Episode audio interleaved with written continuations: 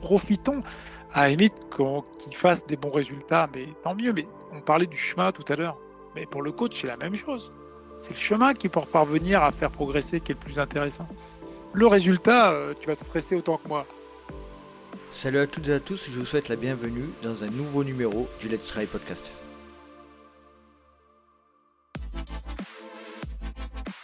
Quel plaisir de vous retrouver pour un nouveau numéro du LTP, le podcast 100% consacré à la pratique et à la communauté du trail running. Et nous avons un invité particulier aujourd'hui euh, que je vous présenterai dans quelques instants, juste avant les remerciements à toute la communauté des Patreons que je salue bien bas et qui euh, participe au soutien euh, du LTP et qui et nous avons créé une superbe communauté de partage et de bienveillance en relation avec ce sport que, nous, que nous adorons tant.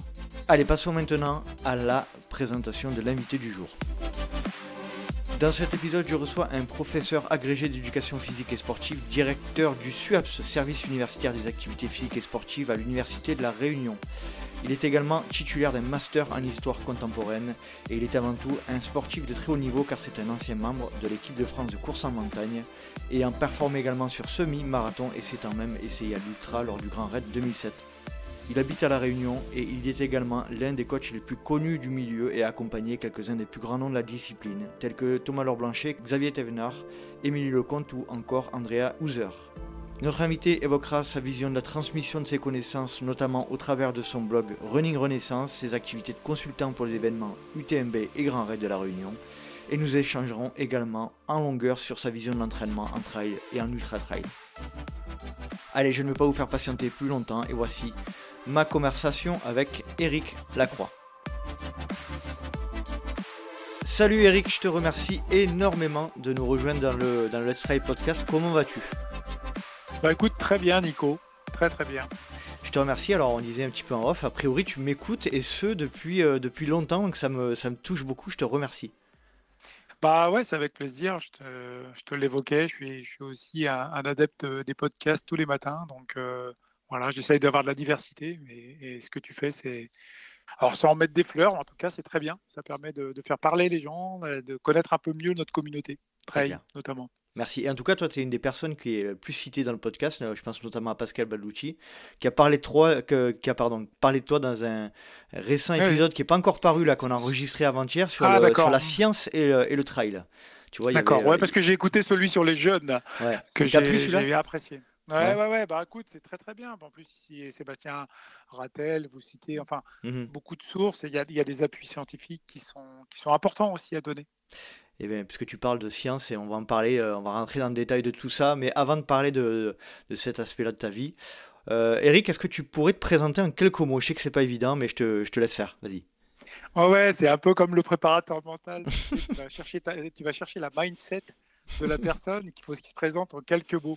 Pas facile en fait. Je suis bon, je m'appelle Eric Lacroix, je suis, un, coureur à pied euh, depuis de nombreuses années. On le verra dans mon parcours. Et puis j'adore le sport, tout ce qui est sportif, que ce soit euh, d'un point de vue scientifique euh, ou de le pratiquer.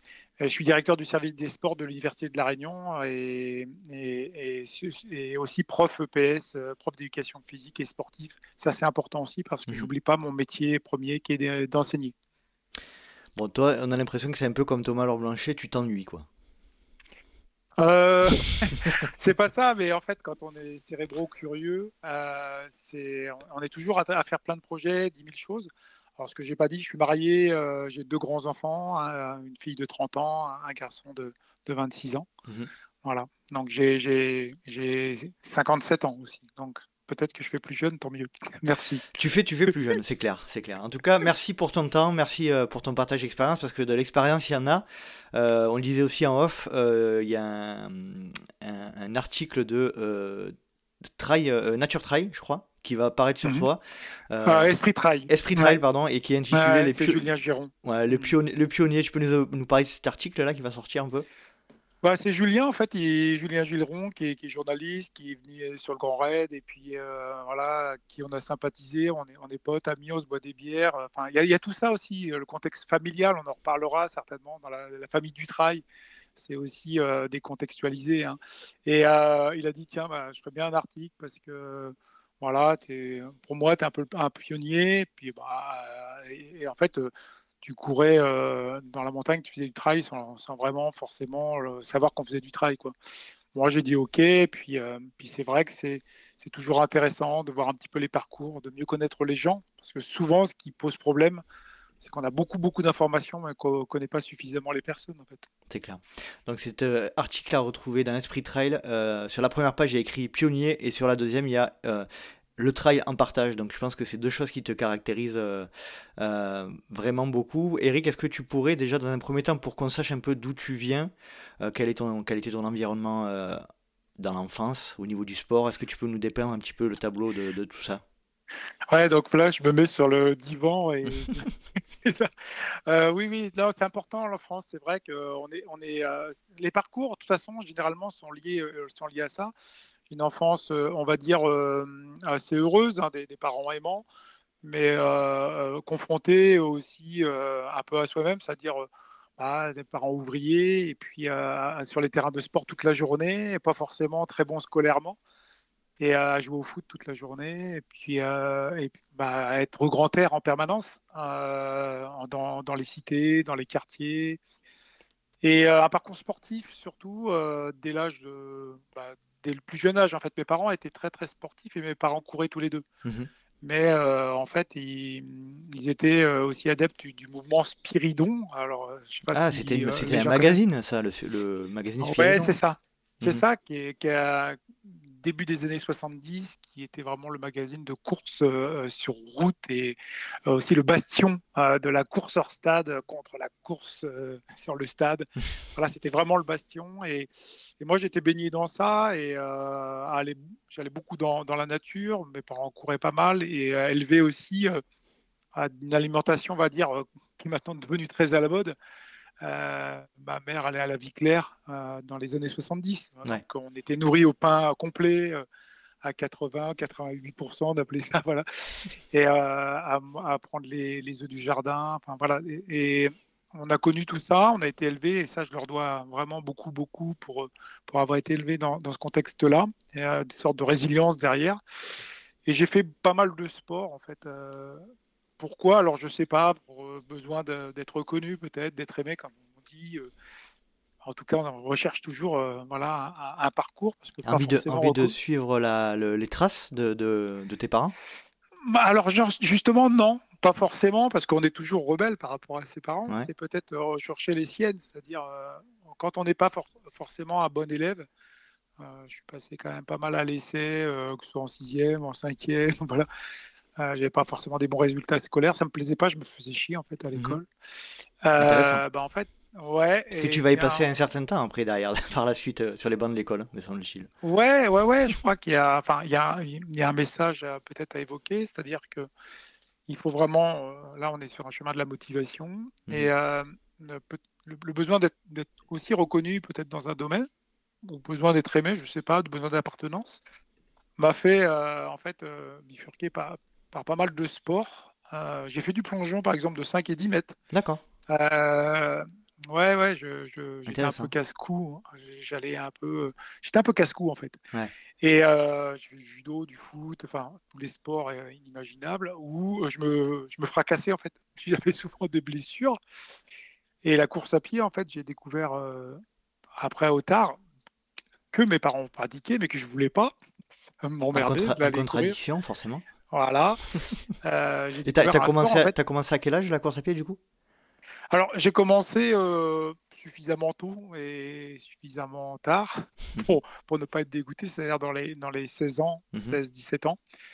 Euh, et en fait, j'étais au lycée, bon, je fumais un peu des, des cigarettes, voilà, pour, pour s'affirmer, quoi. Et j'ai dit, j'ai fait un pari avec un, un pote, il m'a dit, bah tiens, je vais faire la compète, et bah si si je fais un bon résultat, euh, ben, j'arrête de fumer. Quoi. Allez, comme ça, je parie à la con. C'est l'image du pari, tu sais, du film. Et, en fait, euh, bah, j'ai gagné la course en, junior. D'accord. Et, Sans entraînement Pas énormément d'entraînement. Voilà, c'est juste. Euh, le, bagage de, des autres sports que tu avais à côté Le bagage génétique et génétique des parents, je pense, c'est une mmh. bonne alimentation. Et puis le fait de faire du foot aussi toute la mmh. journée, d'être. Eh sur les terrains de sport en permanence. voilà. Et, et, ça, ça a eu un déclic. Et je me suis senti valorisé, en fait. Et à partir de là, j'ai commencé à structurer et me dire, voilà. Alors, il y a quand même une étape très, très importante que j'aime dire, et j'aimerais la dire quand même, et je le remercierai toujours. Euh, ce monsieur s'appelle euh, Monsieur Pruvot, euh, et, il est médecin du sport, il a été médecin du sport aussi, Gérard Pruvot, à, la Fédération française d'athlétisme. Il, était dans ma région, la région centre, en fait, en Eure-et-Loire. Et j'avais été faire un certificat médical justement après justement, j'ai dit, bon, je vais prendre une licence dans un petit club, machin, à l'amical de Lucé à l'époque. Et, euh, et, je vais chez ce médecin-là, et euh, il m'ausculte, et il me dit une phrase. Il me dit, euh, Eric, tu as un cœur de champion de France. Ah oui. Et en fait, moi, il disait peut-être ça à tous les jeunes qui passaient dans le quartier. Mais où, tu sais, la phrase qui va, qui va complaire. Mais en fait, ça a été un peu comme une prophétie auto-réalisatrice pour moi. C'est-à-dire, je dis ah ouais, ah ouais, bah écoute, ouais, et bah, je l'écoute bien ce que tu me dis. Et cette sorte, comme quoi, après, aussi en tant qu'enseignant, c'est pour ça que j'ai voulu enseigner aussi peut-être derrière. Parce qu'en tant qu'enseignant, c'est important l'injonction qu'on peut avoir, elle soit positive ou négative. Mmh Quand bien même c'est dit sans arrière-pensée ou dit magistralement ou automatiquement, cette phrase-là, elle a changé complètement ma vie. Elle a, résonné, elle a résonné en toi. C'est ça. Et euh, je les remercie hein, déjà. Euh, euh, et, mais ce médecin sportif, en fait, a été pour moi le premier appel de dire que finalement, c'est important, les paroles, le langage est important. Et il est la première chose aussi pour la motivation. Et ça m'a lancé dans un projet qui a complètement basculé et changé ma vie. En fait, la course à pied a tout radicalement changé ma vie. Tu avais conscience de tes capacités euh, juste avant de rencontrer ce médecin du sport? Je savais que j'étais en bonne condition physique et que voilà, j'avais besoin, ce besoin aussi d'aller rechercher, euh, entre guillemets, pas forcément du résultat, mais une sorte de performance, d'aller chercher, d'optimiser. Mmh et en fait, ça a été un déclencheur parce qu'à partir de ce moment-là, où il m'a dit ça, en fait, je me suis entraîné tous les jours. Et même à l'époque, à l'âge de 17-18 ans, deux fois par jour, quoi. Mmh ça m'arrivait. Euh, donc, et j'étais champion de France. D'accord. Euh, sur quelle, euh, quelques années après, sur 25 km. c'était en 1986 à Moussil-Neuf. À l'époque, c'était pas de France de 25 km. Et j'avais dû faire, je sais plus, 1h24 ou 1h21 au, 25 km, voilà, mmh à l'époque. Et à partir de là, la, carrière, entre guillemets, a continué. Quoi. c'est intéressant ce que tu dis, ce, point de bascule, là, au moment où tu rencontres ce, médecin du sport. Euh, tu as parlé à, nombreuses reprises de, de sentiment d'avoir besoin de, de, prouver ou de reconnaissance. Euh, ça, tu penses, alors euh, bien sûr, ça rentrait de la psychologie de bas étage, hein, mais tu penses mmh. que, que ça, vient, ça vient de quoi? C'est inné chez toi? C'est la, la, Moi, j'aimerais comprendre le sentiment de performance, le besoin de performance que tu as et que tu as eu avant ce moment-là. C'était inné ou, ou tu l'as cultivé? Bah, en fait, sans parler dans la, on va pas basculer dans la, dans, dans, le courant New Age et, notamment, euh, tu sais, il y a beaucoup de coachs euh, de développement personnel mmh et il faut être très très vigilant pour pouvoir parler là-dessus. Mmh Moi, je crois quand même beaucoup à la pratique en elle-même, c'est-à-dire que euh, c'est aussi la, la, pratique qui va pouvoir amener aussi des changements.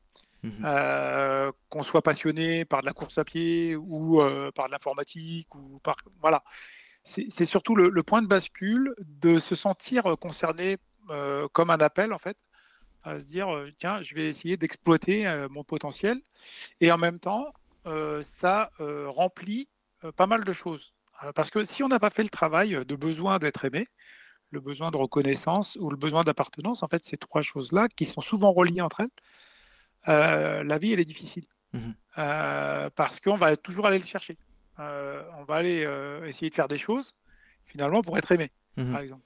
On va faire des choses pour être reconnu on va faire des choses pour aller chercher un groupe. Euh, la pyramide de Maslow, non? C'est un peu de ça dont on parle. Alors, ouais, on a interprété trop vite la pyramide de Maslow qui était basée sur les besoins. C'est un petit peu faux, la pyramide de Maslow, en fait. C'est vraiment euh, ce qu'on a au fond de nous-mêmes. Mhm. Euh, c'est-à-dire Maslow. La, la, motivation être intrinsèque, tu veux dire?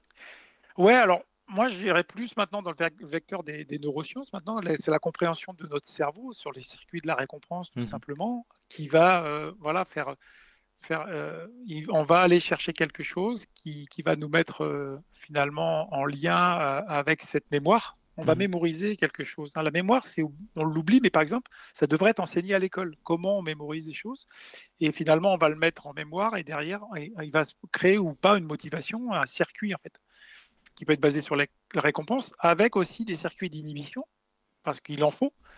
Parce que si euh, demain tu manges un carré de chocolat et que tu vas mettre en mémoire que c'est bon euh, et que finalement euh, ça te motive à en manger, il faut quand même. Et ça, c'est important ce que je dis parce que c'est valable aussi dans la pratique de l'ultra-trail. C'est quelque chose que j'étudie, notamment aussi dans la pratique de l'ultra sur les phénomènes d'addiction et de dépendance.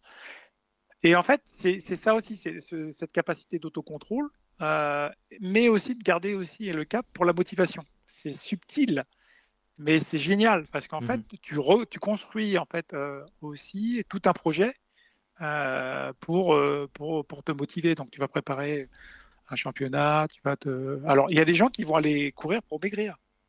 Et c'est aussi un espace de motivation. Au départ, c'est peut-être pour maigrir, et puis après, ça, ça bifurque pas la motivation sur le fait de, se lancer à faire une compétition. Et puis après, la compétition, on se rend compte qu'on a du potentiel.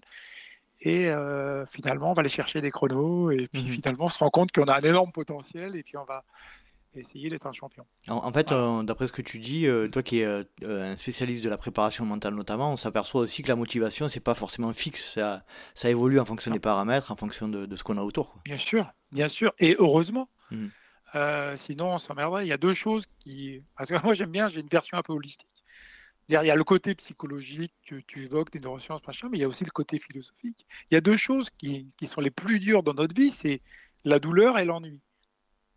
Euh, est-ce qu'on va pas à un moment donné, tu vas réfuter un peu le côté de l'ennui? On se fait chier, en fait, on a besoin de se mettre en projet. Mmh sinon, demain, tu te fais chier, en fait.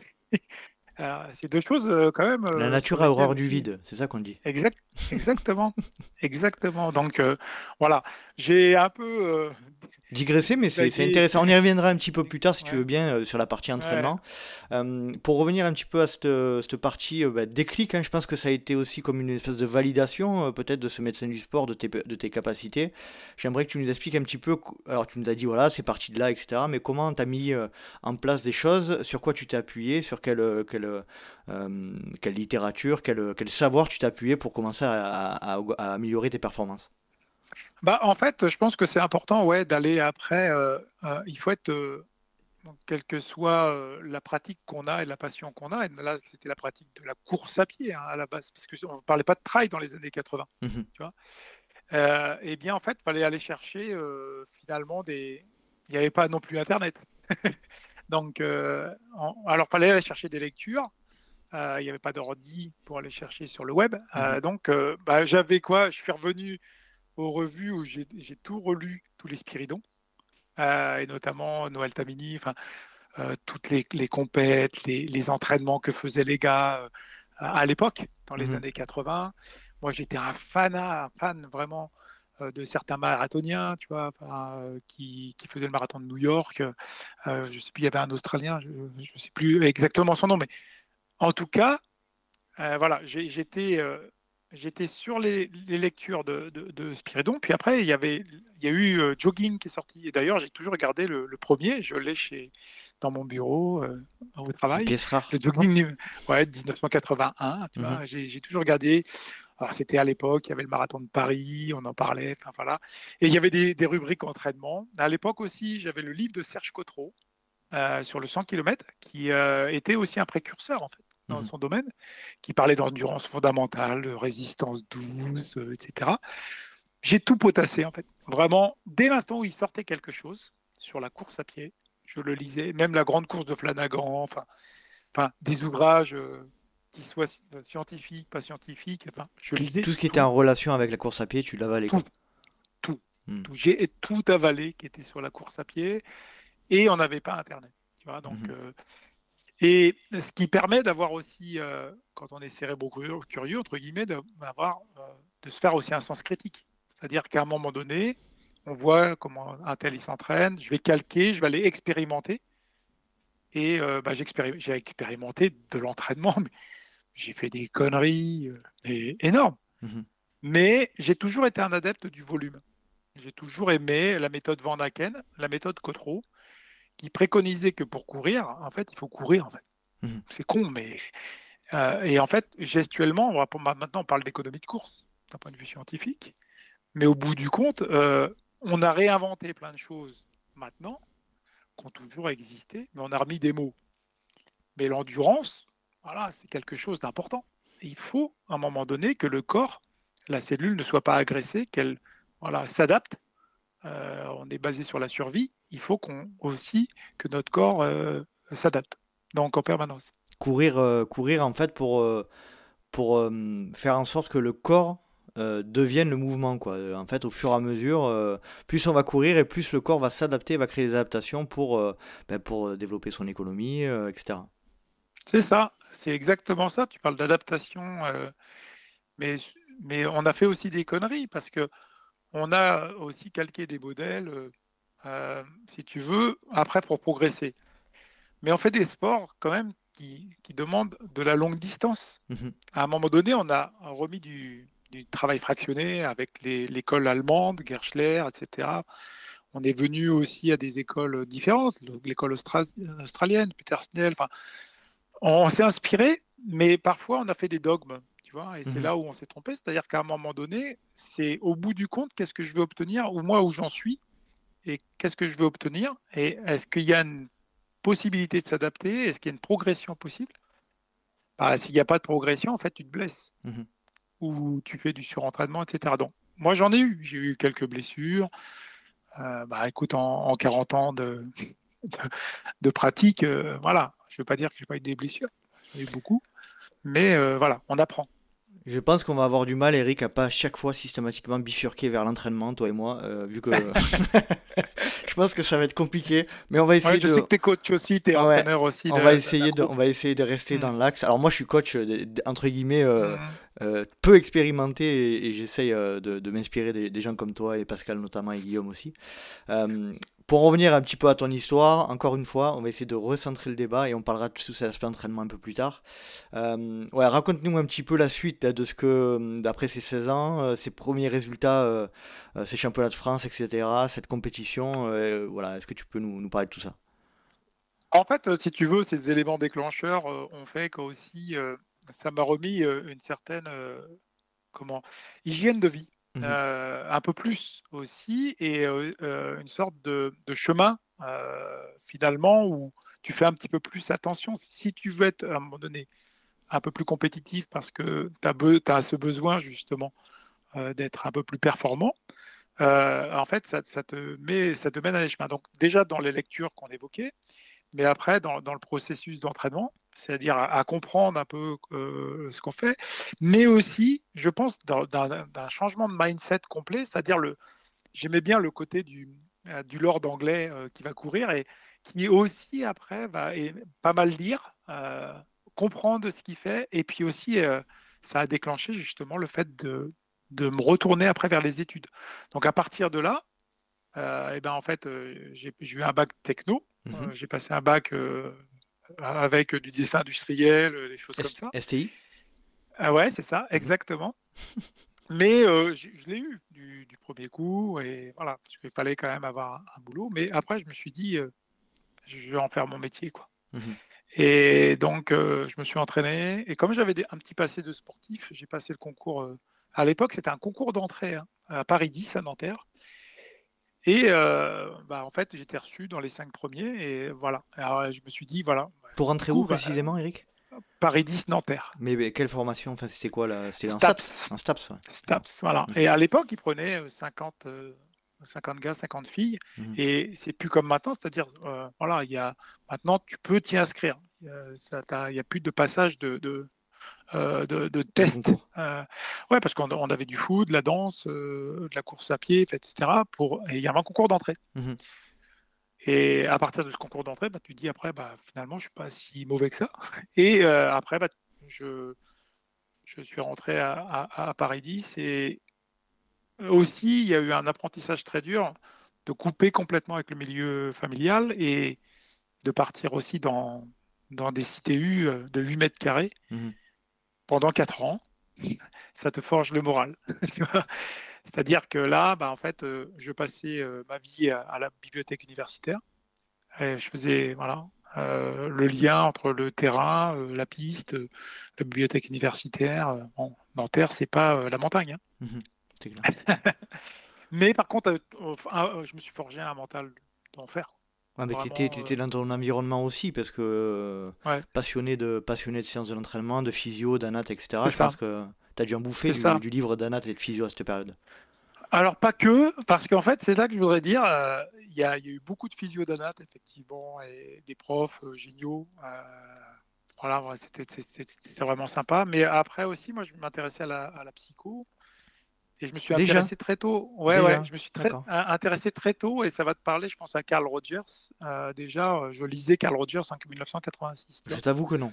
Je pas te Alors, mentir, je t'avoue que ça me non, ça me parle pas. Non, alors Carl Rogers, bah, en fait, tu le pratiques sans le savoir aussi. Tu vois. C'est-à-dire que quand tu fais des podcasts, c'est que tu es à l'écoute des gens et que tu as de l'empathie, euh, tu vois ce que je veux dire, euh, tu, tu es sur cette école-là, sur ce terreau-là. C'est-à-dire qu'effectivement, de laisser parler les gens, de, de laisser justement euh, le discours sur l'expérience qu'ils ont pu avoir, l'expérience de vie, tout ça, et, et- et que tu laisses parler. Voilà, c'est un, un terrain qui est, qui est- qui est très important, c'est-à-dire de ne pas juger, de pas. euh, L'écoute active Euh, aussi. C'est ça, c'est. Carl Rogers qui a inventé l'écoute active. C'est lui, et en fait, on a réinventé des choses. Et en fait, euh, au- tout- tout- toutes ces choses-là, voilà, ont, ont été un- pour moi un terreau euh, très fertile pour la suite, en fait. Mhm. Euh, de, en tant qu'enseignant, en tant que que, que, que- qu'athlète, en tant que dans ma famille, enfin tout ça. Finalement, la construction de, de la personnalité a tourné autour de la course à pied, de ce côté du, de cette image que finalement un coureur à pied aussi, il a des valeurs Mhm. et il doit être très très très euh, à, à même d'être, d'être bien accroché à ses valeurs. Qu'est-ce que Et euh, Mm. Qu'est-ce que tu, euh, quand tu es en, en STAPS, là, à cette période, c'est l'objectif, tu as un objectif concret en tête, tu veux être euh, professeur de, de PS, tu, peux, tu veux être coach course à pied, c'est quoi l'idée? Non, je, à l'époque, on parlait pas de coaching, vraiment. Il n'y Mhm. avait pas. euh, c'était, t'étais entraîneur de Mhm. club, euh, vraiment l'entraîneur.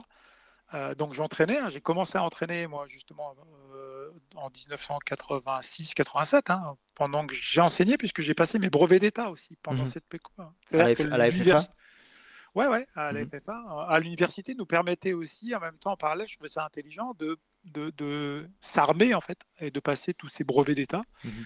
euh, ces brevets fédéraux, pour aussi être à même, après, de pouvoir aller dans les clubs. Et voilà, il y avait une fusion euh, un peu, c'était la bonne époque aussi, euh, je pense, de la FFA, entre guillemets, hein, où euh, voilà, il y, avait quand même ce, ce- ce champ de la performance où les, les profs EPS étaient impliqués, beaucoup impliqués dans l'athlétisme, en fait beaucoup moins maintenant. Donc- Euh, Donc objectif, professeur de, de PS quand même, quoi. Enfin, professeur. Ouais, ouais, euh, euh, mm. ouais, ouais, donc j'ai passé mon CAPEPS pendant que j'étais à l'armée en même temps. Parce Mhm. qu'en fait, j'étais, grâce à la course à pied, en fait, j'étais recruté à, à Saint-Cyr. Euh, ça donc Saint-Cyr l'école, euh, l'école d'officier, où euh, en fait, euh, bah, j'étais prof EPS pour les pour les étudiants là-bas. Euh, et, et- mais j'ai pu passer mon CAPEPS, j'ai eu mon CAPEPS en étant à l'armée, quoi. Voilà. Donc, et après, euh, muté à, à Sarcelles, à, à Garges-les-Gonesse, au collège Paul-et-Loire, où euh, j'ai pris une grande claque dans la gueule, mais euh, une leçon de vie euh, exceptionnelle, euh, où j'ai organisé une course de quartier là-bas, et je- où je me retrouvais avec des centaines d'enfants autour, à crier autour. C'était génial. Quand tu dis une grande claque dans la gueule, tu peux approfondir un peu cet aspect-là, c'est plutôt sur quel, quel point? En fait, on se rend pas compte, mais la cité, c'est notre vie. Euh, on n'enseigne pas de la même manière. On va pas mettre en place de la didactique et, la pédagogie euh, qu'on nous a enseigné. Euh, en fait, tu es, plutôt. alors, je ne pas parler d'analyse transactionnelle, mais d'un point de vue psychologique, tu étais obligé d'être à un moment donné le père, un peu, le frère, le confident, l'adulte, tu vois. Et parce qu'il y a des gamins qui dorment sur le palier, parce que le père, il a, voilà, il a bu et, et le gamin, il a dormi toute la nuit sur le palier. Voilà. donc, qu'est-ce que tu veux faire? Tu vas aller le faire dormir, le gamin, quand il va venir. tu as des gens, des gamins qui ont envie de s'en sortir, pas d'autres. et tu es confronté, en fait, à, des situations pédagogiques. voilà, c'est pas ça. C'est vraiment un versant éducatif, une lecture différente de la pratique sportive. Et on parlait justement tout à l'heure de valoriser les gamins. Euh, ah, complètement là-dedans, quoi. J'étais complètement là-dedans. Donc j'ai pris un grand coup dans la gueule, mais en même temps, j'avais les outils. Et les outils, c'est de, d'avoir créé une course là-bas, enfin de, euh, de les avoir emmenés euh, en nature, en stage de nature, etc. Voilà, de faire la sélection, évidemment. Mais ça, pour moi, était une grande, grande expérience en tant qu'enseignant. Mmh et, et, surtout, prise de recul et de distance aussi. Voilà, dans, dans beaucoup de domaines qui m'ont permis après aussi de, de, voir une autre, d'avoir une autre vision en fait. Plutôt sur l'aspect, euh, plutôt sur l'aspect effectivement pédagogie. Euh, euh, je pense que tu as dû grand, as dû grandir et, acquérir énormément d'expérience. Tu disais combien de temps 4 ans? Non, alors j'ai fait 4 ans à Nanterre, j'ai fait une année seulement à, à Garges-les-Gonesse et après j'ai été muté dans la région centre. Tu as, dû, as dû grandir pas mal au niveau pédagogique sur, ce, sur ce, cette période-là, hein, j'imagine. Oui, oui, oui. Et, et, et c'est comment te dire, c'est enrichissant. Parce qu'en fait, on a affaire à, aussi des gamins qui ont faim. aussi. Euh, et tu dois être. Euh, c'est là, là où on doit être aussi brillant en tant qu'enseignant. Parce qu'en mm. fait, si tu arrives avec, euh, avec ton petit cours sous la main et, et, le gars gentil, entre guillemets, je dis pas qu'il ne faut pas être empathique, mais il faut être exigeant aussi. Tu vois, la bienveillance rime avec l'exigence. Ça, c'est deux mots que j'ai toujours mis. Mm-hmm. Parce qu'on nous parle en ce moment, on nous met sur le côté, il faut être bienveillant, tu vois, sous couvert presque, il faut être gentil, tu vois. Hmm. Non, ça va avec de l'exigence. La bienveillance va avec l'exigence. Les deux mots sont très très importants dans tous les domaines. Et ils ne sont pas en opposition. Pas forcément en opposition. Non, non, hmm. tout à fait. Euh, donc tu, tu, deviens professeur de PS, tu, hmm, t'intéresses de plus, enfin tu t'intéresses, tu, euh, tu, te formes de plus en plus, j'imagine, aussi à côté de ça euh, en course à pied. Euh, c'est quoi un peu les, les, les, points d'étape suivants là, de, de, ta carrière professionnelle pour arriver jusqu'à aujourd'hui diriger l'UAPS alors le SUAPS, ouais. Le SUAPS. ouais. Alors après, en fait, j'étais dans, dans des lycées, dans différents lycées, que ce soit à Orléans, à Chartres. Mais en fait, voilà, avec le parcours que, j'ai eu, le parcours que j'ai pu avoir aussi avec les gamins et, le discours que je t'ai évoqué tout à l'heure, bah, je ne peux pas être, entre, guillemets, faire mes 20 heures et rentrer chez moi. Alors, mmh. et, il faut que je fasse des projets. Et euh, j'ai vite créé en fait une section triathlon euh, au lycée Géant de Beauce à Chartres. Euh, ça, c'est 80, à partir de 95, 96. Mais en même temps, je m'entraînais beaucoup. Hein. C'est-à-dire à l'époque aussi. J'ai fait 2h18 au marathon. Ouais, voilà, ce que j'allais dire. 29-38 au 10 km. Voilà. Tu étais un athlète de haut euh, niveau, quoi, à cette époque-là. Oui, oui, j'étais en équipe de France de mmh. montagne à partir de 91. Mmh Donc, euh, aussi, euh, ce que j'ai pas dit, c'est que j'allais beaucoup en montagne pendant les vacances avec mes parents mmh et que ça m'avait plu et que et finalement, ils m'avaient aussi fait aimer ce contexte-là. Je faisais du trail sans le savoir puisque j'allais faire des sorties, etc. Mais d'un point de vue euh, purement sportif, en fait, euh, voilà, il y a un, un point de vue purement sportif et un point de vue pédagogique. Mais donc, j'ai fait plusieurs lycées et j'ai créé une section triathlon dans ce lycée Jean de Beauce. Et à partir de là, bah, j'ai eu, je, faisais une dizaine d'heures, donc j'allais entraîner en natation. Et j'ai aussi des, passé des diplômes dans triathlon. Ça, peu de personnes le savent, mais mmh j'ai aussi passé mes diplômes en triathlon. À l'époque, il n'y en avait pas énormément, il n'y avait pas beaucoup de sections triathlon euh, sportives euh, scolaires. Euh, il y en avait cinq. donc, et on, était la cinquième. Et donc, on préparait les gamins au championnat de France et on a fait du recrutement. Et à cette époque-là, j'ai eu des, d'ailleurs encore des athlètes que, je suis maintenant, qui ont, été, tu vois, dans, des structures de haut niveau, en triathlon ou en course à pied, des gamins qui ont, voilà, qui ont exploré euh, les limites de la performance. Quoi. Mais c'était intéressant parce qu'en fait, euh, voilà, j'avais aussi un projet euh, qui accompagnait ces, ces, gamins à exploiter aussi leur potentiel, leurs ressources Là, tu faisais, un peu le grand écart, Eric, là, entre euh, hein. effectivement l'accompagnement de, sportifs de très haut niveau et effectivement un côté, on va dire, sans être péjoratif, mais plutôt plus social de, ton, de ton activité, quoi. Ça doit pas être simple, ça doit pas être simple tous les jours. En fait, moi, je pense que on a tort de, tout. tu vois, c'est des biais, ça. Mmh C'est-à-dire des biais. on a des, souvent des biais rapides. Il y en a énormément de biais mmh cognitifs sur le fait de dire que finalement, euh, on mettrait dans des cases. Mais euh, je veux dire, le, contexte euh, social de la cité, c'est mais c'est pas forcément que le point de vue de la fracture financière ou tu veux ce que je veux dire. Mmh il peut y avoir des gamins, même dans un milieu entre guillemets aisé, dont qui souffrent, tu vois, socialement. et on le voit. Hein. C'est-à-dire que à un moment donné, j'ai fait des projets aussi. J'ai fait un projet euh, socio-éducatif où, dans ce projet-là, j'avais des gamins effectivement de la cité, puis j'avais des gamins euh, où les parents, ils étaient très aisés, mmh mais dont les enfants euh, étaient pas bien, étaient, étaient, paumés mmh socialement. une sorte de fracture. Voilà, pour moi, il y a une fracture sociale aussi.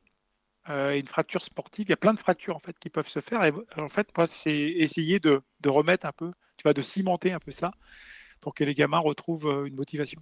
Pas mettre, les, pas mettre les gamins dans des cases, quoi.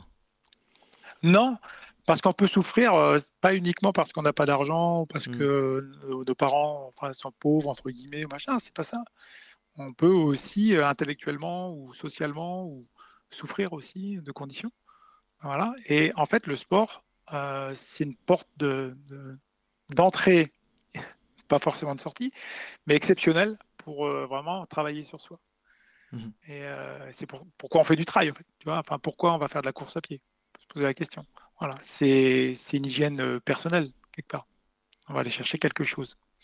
Euh, une, hygiène sportive, mentale, physique, etc. Mmh c'est global. pour revenir à, ton historique professionnel et, notamment, comme on le disait tout à l'heure, euh, aujourd'hui, tu es directeur du, du, SUAPS, Service mhm. universitaire des activités physiques et sportives, euh, à La Réunion. Euh, comment, comment de professeur d'éducation physique, je crois que tu es agrégé, comment de, professeur on arrive à directeur d'un service universitaire? Bah, C'est un parcours sur lequel bah, c'est pareil, il faut, se positionner, il faut y croire, il faut, faut, aussi amener des compétences. Donc, mhm. Euh, déjà, La Réunion, euh, je suis, moi, j'ai connu La Réunion parce que j'étais en équipe de France de course de montagne. Donc, je l'ai découvert ici parce que j'avais été invité avec Thierry Breuil, notamment, sur des courses de montagne, mhm. euh, que je salue d'ailleurs, Thierry. Salut, salut, Thierry. et en fait, on a aimé, avec mon épouse, on a, on a adoré La Réunion. On s'est dit pourquoi pas un jour. Et puis, on est revenu en 2004. J'ai demandé ma mutation. Et, et je suis arrivé en lycée ici, mais j'étais entre après la section sportive, j'ai aussi été formateur à l'UFM. À mhm. partir de quand j'étais agrégé, voilà. L'UFM, c'est l'institut qui forme les maîtres, en fait. Les, ouais, c'est ça. Voilà. Maintenant, c'est l'INSP, mhm. l'INSP, euh, qu'on appelle comme ça, pour former les profs des écoles, pour, former les profs, les, profs des lycées, etc. Mhm. Et donc, j'ai fait aussi un cursus euh, sur l'Académie d'Orléans en tant que formateur.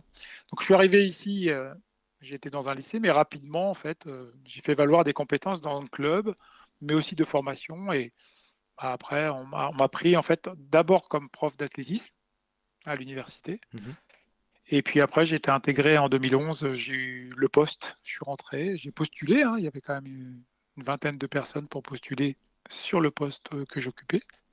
Et, euh, et, puis après, bah, c'est un peu venu, euh, voilà, de source, de, ça coulait de source.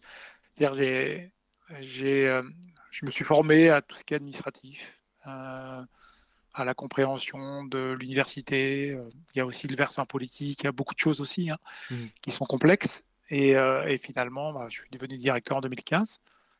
Et maintenant, je gère à peu près une cinquantaine de personnes. Voilà, je manage. Et j'ai trois campus, sept sites. Il y a 20 000 étudiants.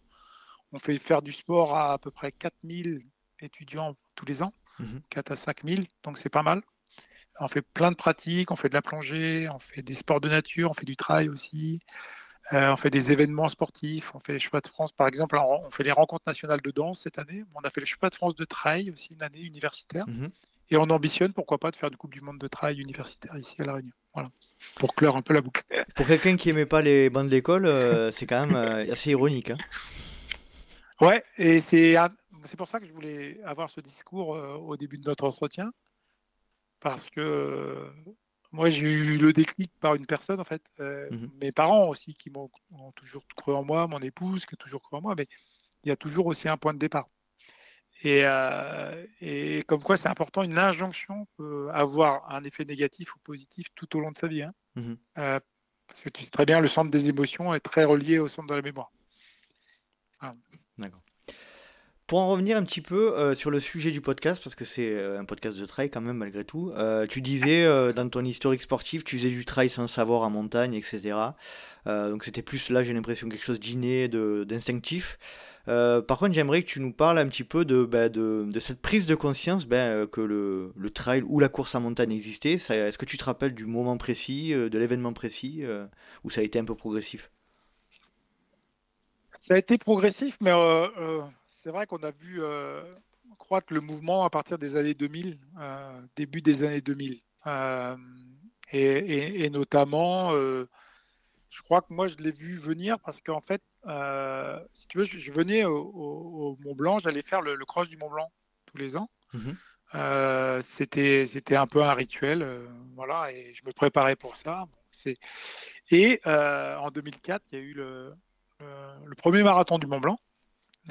et en fait, c'est une course voilà, que j'ai faite, que j'ai préparée pendant six mois, que j'ai gagnée. Mhm. Et cette année-là, euh, en fait, il y avait euh, aussi euh, se préparer. J'avais rencontré les politiques qui préparaient en fait une épreuve. ils disaient on va faire une épreuve. Tiens, on va. Il y avait en fait il y avait une épreuve qui, se faisait par relais. C'était le Tour du Mont Blanc avec 10 coureurs, etc. Ils ont dit bah ouais, on va le proposer en fait individuellement. Et moi je dis vous êtes un peu malade, etc. Genre dans ma tête, ça va, ça va pas marcher. C'est le truc un peu de ouin tu vois, pour un coureur à pied qui fait des trucs un peu rapides. Un rue de randonneur.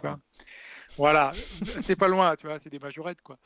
Et, euh, et, et, finalement, euh, tu vois, tu vois les, les, années 2004, 2003-2004, là, ont été, euh, pour moi, c'est Marathon du Mont Blanc, c'est l'ultra-trail du Mont Blanc, etc. Et ça a commencé vraiment à, se médiatiser. Ça existait à La Réunion avec le Grand Raid, mais c'était pas, c'était encore un peu en vase clos, même si elle était très réputée. Mmh mais euh, après, bah, il y a eu les Templiers. Bah, c'est quand même. Euh, je sais que c'est le.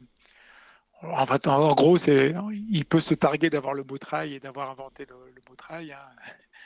Euh, je ne sais pas si tu l'as. Gilles, Gilles. Bertrand. Mm. Voilà, qu'on salue aussi. Gilles, voilà, qui, qui, qui, qui, fait énormément de projets, qui est souvent en avance aussi. Il mmh. faut bien suivre Gilles parce que SP15, tout ce qu'il fait, etc., c'est vraiment. Voilà, c'est parce que c'est quelqu'un de passionné et qui veut vraiment avoir une pratique saine et, et revenir vraiment à cet état d'esprit.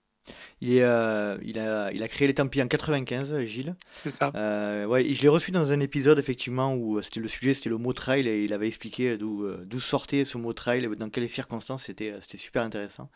Et donc, toi, tu as eu l'impression, un, petit, un petit peu, à ce, dans cette période 2003, 2004, 2005, là, d'être là, un peu là au bon moment, au, au commencement, où tu t'es. Tu, tu as eu un recul et tu t'es dit, mais qu'est-ce que c'est que cette, ces gens bizarres c'était quoi ton sentiment?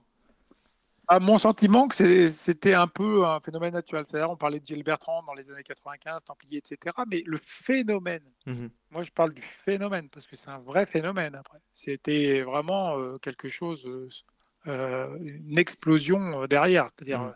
on le voit bien de plus en plus d'ailleurs. Mais ce, ce, ce, ce, démarrage, pour moi, j'ai pas dit non, non, j'ai pas eu de jugement. Je me suis dit, c'est chouette, c'est plutôt cool. Parce qu'en fait, ça va quand même permettre aussi d'aller euh, dans la nature, de, pratiquer, de voir peut-être un peu moins le versant du chrono. Et, c'est vrai qu'il y a eu des débats euh, entre, tu vois, le, côté euh, du résultat et puis des gens qui étaient basés sur la nature. Alors, c'est un peu la guerre qui a toujours eu, en fait, entre la Fédération française d'athlétisme, piste et hors stade. Mmh et en fait, il y a eu une sorte de bagarre hors stade et euh, trail, quelque part, tu vois. Parce qu'en fait. Qui est un peu toujours, hein, je pense. Il est toujours, mais euh, qui est normal. Mm. Le, modèle, il a, il a juste glissé. Mm-hmm. C'est-à-dire que on va toujours chercher à ne pas vouloir être, euh, à chercher un espace de liberté qu'on n'aura jamais, hein, c'est faux. Euh, mais tu vois, c'est de revendiquer, de un espace de revendication, mm-hmm. de dire que finalement, on va faire du travail, on est, on est libre. Bah non, tu fais de la compétition, mon pote. je veux dire, que tu fasses du travail, à ce moment-là, tu vas tout seul dans ta montagne, mm. tu vas courir. Tu fais du off. Et tu fais du off. Mais quand tu fais de la compétition, c'est quand même quelque chose voilà, qui doit être euh, ordonné. Il y a des responsabilités. Il y a des règles. C'est dans un espace collectif. Voilà, tu vois, donc euh, c'est là où il y a toujours cette revendication, finalement, soit du hors-stade, soit de rien, mais on fait quand même la compétition.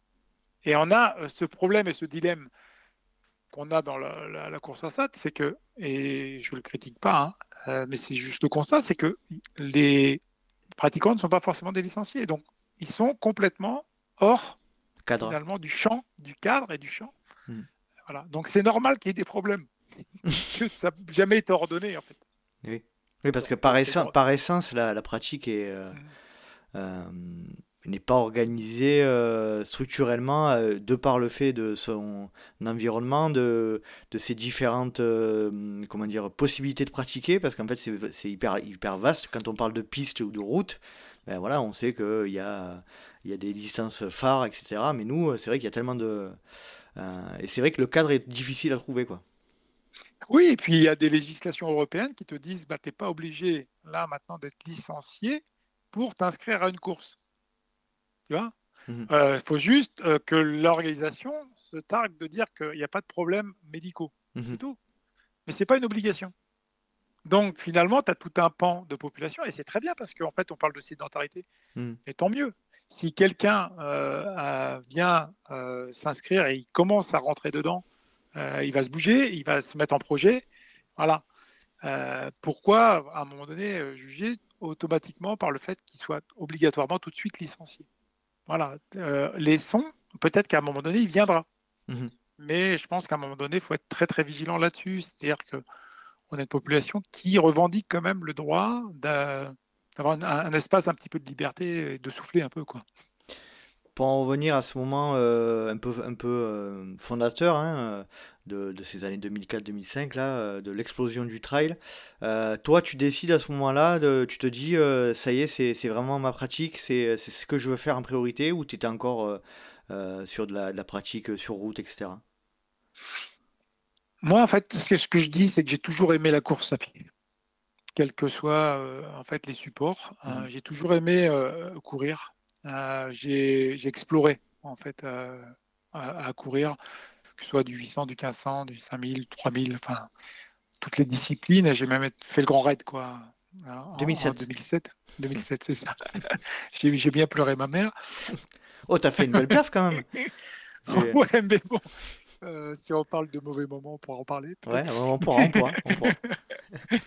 mais euh, non, c'est d'explorer en fait. Voilà. Mmh. Et le, le, trail est un support, un prétexte en fait pour aller euh, euh, faire une compétition, pour aller chercher quelque chose. pourquoi on fait du trail? Au bout du compte, voilà, c'est il y en a qui vont dire, on, a, on a travaillé là-dessus hein, d'un point de vue scientifique et on a même fait des articles d'ailleurs sur les, le côté hédonique, sur le côté de, performatif, sur le côté de la résilience. Il y a à peu près trois modèles, ce qui est faut faire attention sur les modèles et dire voilà, c'est comme ça, parce que c'est. on peut en avoir trois aussi. Hein. Mais on voit bien qu'il y, a des motivations qui sont reliées à l'hédonisme, c'est-à-dire euh, vraiment le côté d'aller jouer, de se mettre en, en, scène dans un environnement naturel, etc. Il peut avoir aussi le côté de la résilience. On va aller chercher à prouver euh, quelque chose au fond de soi-même. Et il y a des personnes qui vont être sur le côté de la performance, tu vois, du, du résultat aussi. Et, euh, parfois, ça peut être un peu les trois, parfois, ça peut être euh, plus, beaucoup plus l'un que l'autre, que les deux autres. C'est ça, c'est ça, c'est ça. Et, et en fait, bah, c'est ce qu'on va retrouver aussi dans beaucoup de pratiques sportives, mmh au bout du compte. Euh, et pourquoi vouloir mettre les gens dans les mêmes cases? C'est-à-dire, à un moment donné, tu parlais tout à l'heure, en tant qu'entraîneur, oui, c'est presque un syndrome de l'imposture de dire Ah, bah oui, mais j'ai pas ton background, ton bagage. Non, mais tu fais partie de la famille. Moi, c'est mmh ce que je dis aux personnes ils disent Ah, mais j'ai pas ton niveau. Mais, mais pourquoi enfin, Je veux dire, tu cours, tu fais du travail, tu fais des épreuves difficiles. Mhm. Tu vois, on est toujours en train de partir dans une sorte de syndrome de l'imposture, de se dire, de se comparer par mimétisme à l'autre tout de suite. Ah non. Ce que Mhm. tu viens chercher, c'est peut-être aussi à échanger de l'expérience quel que soit le niveau. Et, et je pense que, on- tu vois, on parle beaucoup de, de, de grands champions, de Kylian, de François, de Xavier, de tout ça, mais ils jouent encore eux, à- et ils arrivent encore à avoir cette humilité aussi. Mhm. C'est pour ça qu'on les adore. Ils sont beaucoup dans l'hédonisme, du coup, aussi. Exactement. Exact. Ils ont les trois, Mhm. parce que je pense qu'au fond Oui. d'eux-mêmes, il y a beaucoup de résilience. Euh, ils vont dans l'hédonisme et ils sont dans le secteur de la performance, mais ils ont les trois développé à un point extrême. Très bien. Eric, pour finir sur cette partie sportive te concernant, euh, est-ce que tu peux nous donner, alors je sais que ça c'est pas simple, euh, ton plus beau euh, moment de, de trail ou de sport? Allez, je te laisse choisir. Ce qui te premier, là. Ouais, bah, je vais être rapide. le marathon du Mont Blanc a été un moment exceptionnel, quelque chose qui a été vécu avec ma famille, Mhm. Euh, ma belle famille, ma famille, etc. Et 2003, hein, mes en- tu disais. Ouais, c'est ouais, c'est 2003. ouais. Euh, et j'étais dans un jour exceptionnel. Euh, tu sais, ce flow, ce qu'on appelle le flow, cet état émotionnel, t'es, imbattable quoi, dans ta tête. Et vraiment, vraiment, c'était un moment de vraiment de grand, grand bonheur et puis en même temps de pouvoir le partager voilà, avec les gens que tu aimes. Euh, donc c'est souvent ça, c'est le versant émotionnel sur lequel on va retenir. Le moment le plus difficile, parce que je pense que j'anticipe. Anticipe, ouais, tu anticipes, ouais, effectivement. Mais vas-y, Bah, vas-y. Le moment le plus en fait, difficile. Les, les moments plus difficiles, c'est les moments où tu souffres beaucoup, Ouais. mais en fait, c'est formateur. Alors c'est pour ça qu'on dit que c'est les pires moments, mais finalement, ils sont formateurs et ils sont Mhm. très importants. Et c'est ce qu'on moi, on dit, et toi aussi, je pense, en tant qu'entraîneur. C'est-à-dire que euh, j'ai vécu deux moments extrêmement difficiles. Ça a été le Grand Raid de la Réunion. Ça a été, j'étais un légume, vraiment une grosse merde, vraiment, tu vois. Et euh, au bout de 100 km, tu te vides et puis, euh, et puis euh, voilà, et tu as, des gens autour de toi et tu peux pas arrêter parce que voilà, il y a la famille derrière, mais vraiment, vraiment, tu vas très très loin d'un point de vue mental et physique. Et puis l'autre, c'était une course organisée par Patrick Michel. C'était euh, Sky Race euh, à Briançon. C'était mon premier 60 km, entre guillemets.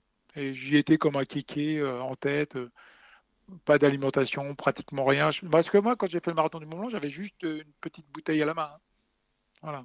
J'ai voulu faire le kéké et je me suis pris une hypoglycémie mais monstrueuse. J'étais dans les, partie me chercher dans les barres rocheuses. C'était quoi, la Sky Race de. Montgenèvre? Non, c'était pas ça là C'était Ouais, c'était ça. C'était ça, ouais. c'était ça. Ouais, ouais, c'était la file à Sky Race à l'époque. Mhm. c'était Jacques Roux qui avait Ouais, c'était un des premiers événements, ça, de, Ouais, voilà, c'est ça. Mhm. Ouais, ouais. Et en fait, pensant être aussi bien qu'au marathon du Mont Blanc, je suis parti comme un couillon. Quoi.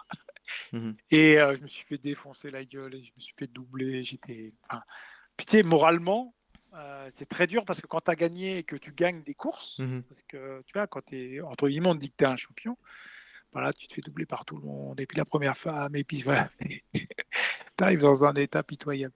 Donc, c'est pour moi des moments pas agréables, on va dire les pires peut-être, mais qui ont été ultra formateurs pour euh, non seulement mon métier, entre guillemets, je dis bien d'enseignant, mon, ma ma passion d'entraîner et de coureur. Est-ce que tu peux dire que ça, alors sans être péjoratif là non plus, est-ce que ça t'a remis un peu à ta place, tu penses? Enfin, à ta place dans le sens, euh, est-ce que ça t'a On est, ça on t'a est permis de toujours remis. dézoomer? Ouais, on est toujours remis à sa place même quand on gagne. Ouais. Euh, parce que, bon, c'est pas de la fausse humilité ou quoi que ce soit, mais Mhm.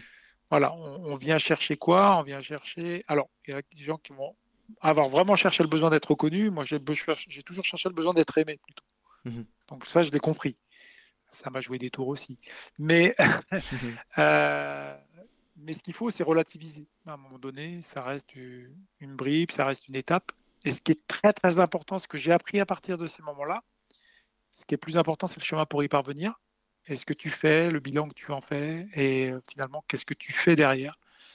Euh, et ça, on le répète, mais euh, c'est super important, mais on l'oublie souvent. C'est vrai que ça a tendance à devenir un peu quelque chose de, cliché, on va dire. Hein, le, c'est le, le, le, plus important, c'est le chemin. Mais, tout, mais mhm. en, en, trail, et, particulièrement en ultra trail, et moi qui le vis en ce moment dans le cadre de la préparation de mon mute, là, c'est vrai que mhm. c'est euh, si on n'est pas là-dedans, dans cet euh, état d'esprit-là, euh, c'est compliqué quand même. C'est-à-dire que si on ne prend pas de plaisir à se préparer et à voir la préparation comme une étape de, enfin, comme 90% de, de, de l'objectif ou de, c'est, je pense que c'est dur quand même. Ah ouais, parce qu'en fait, sinon, tu es dans le roi soleil. Euh, c'est ah, une théorie que je pas. pas. Ouais, alors c'est, ça, c'est dans les prépares mentales, on te le dira. Euh, c'est si tu pars dans le roi soleil, tu tombes vite fait dans les marécages. C'est-à-dire que euh, le roi soleil, c'est se projeter déjà en tant que grand gagnant, tu vois, le résultat en fait.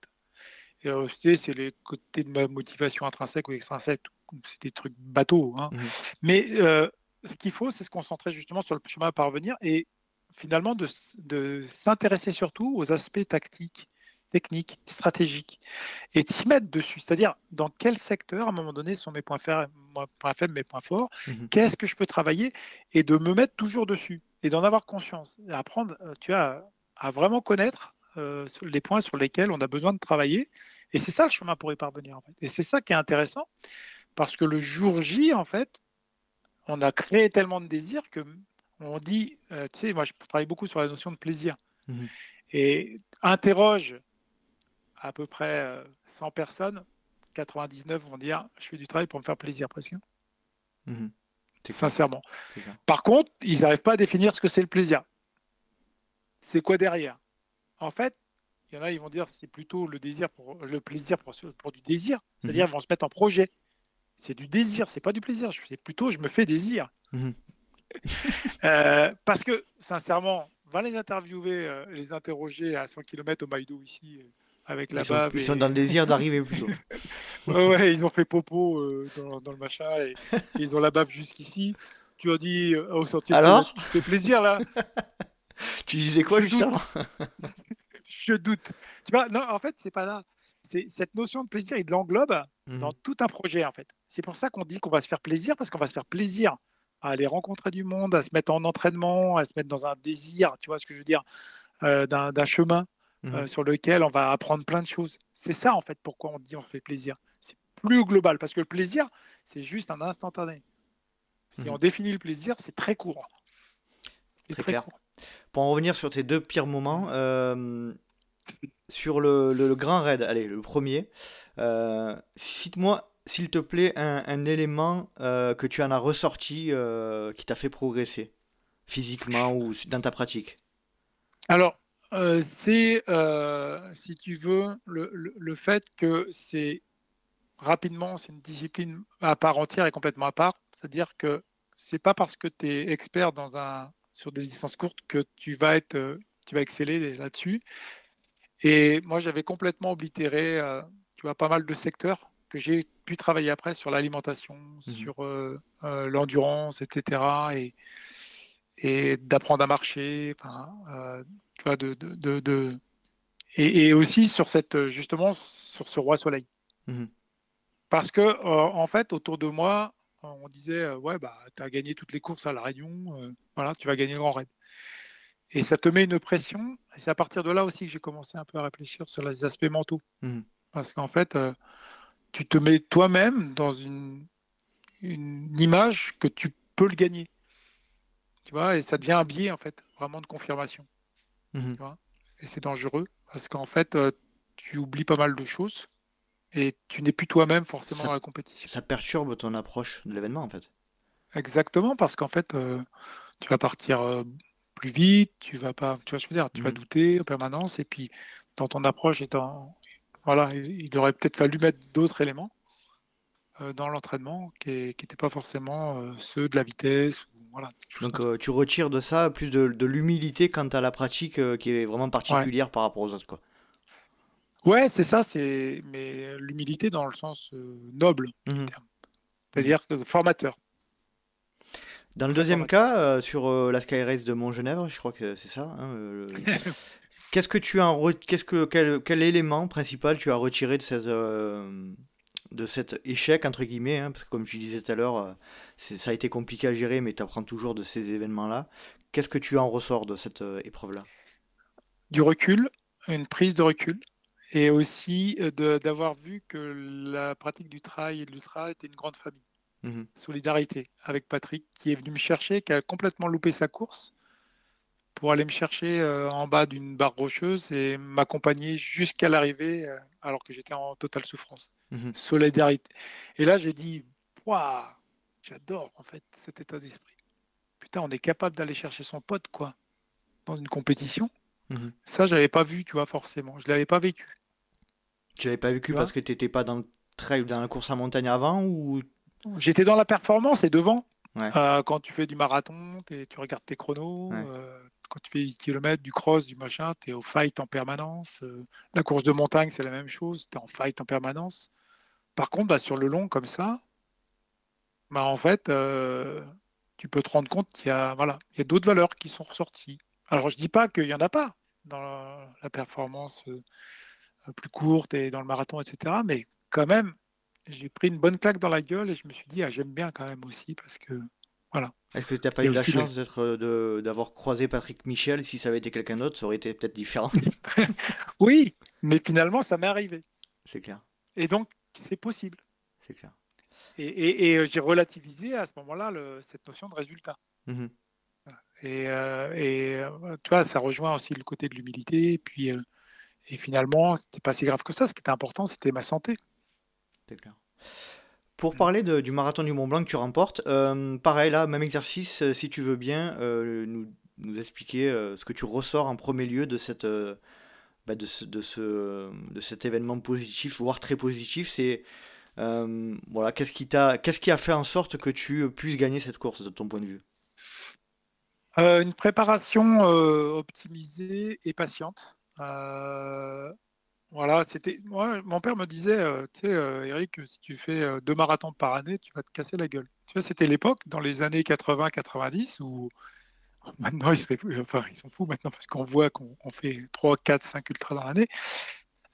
et je, j'avais potentialisé en fait tout pour concentrer mon énergie en fait sur un jour très important qui était le marathon du Mont parce que j'ai dit je vais être performant.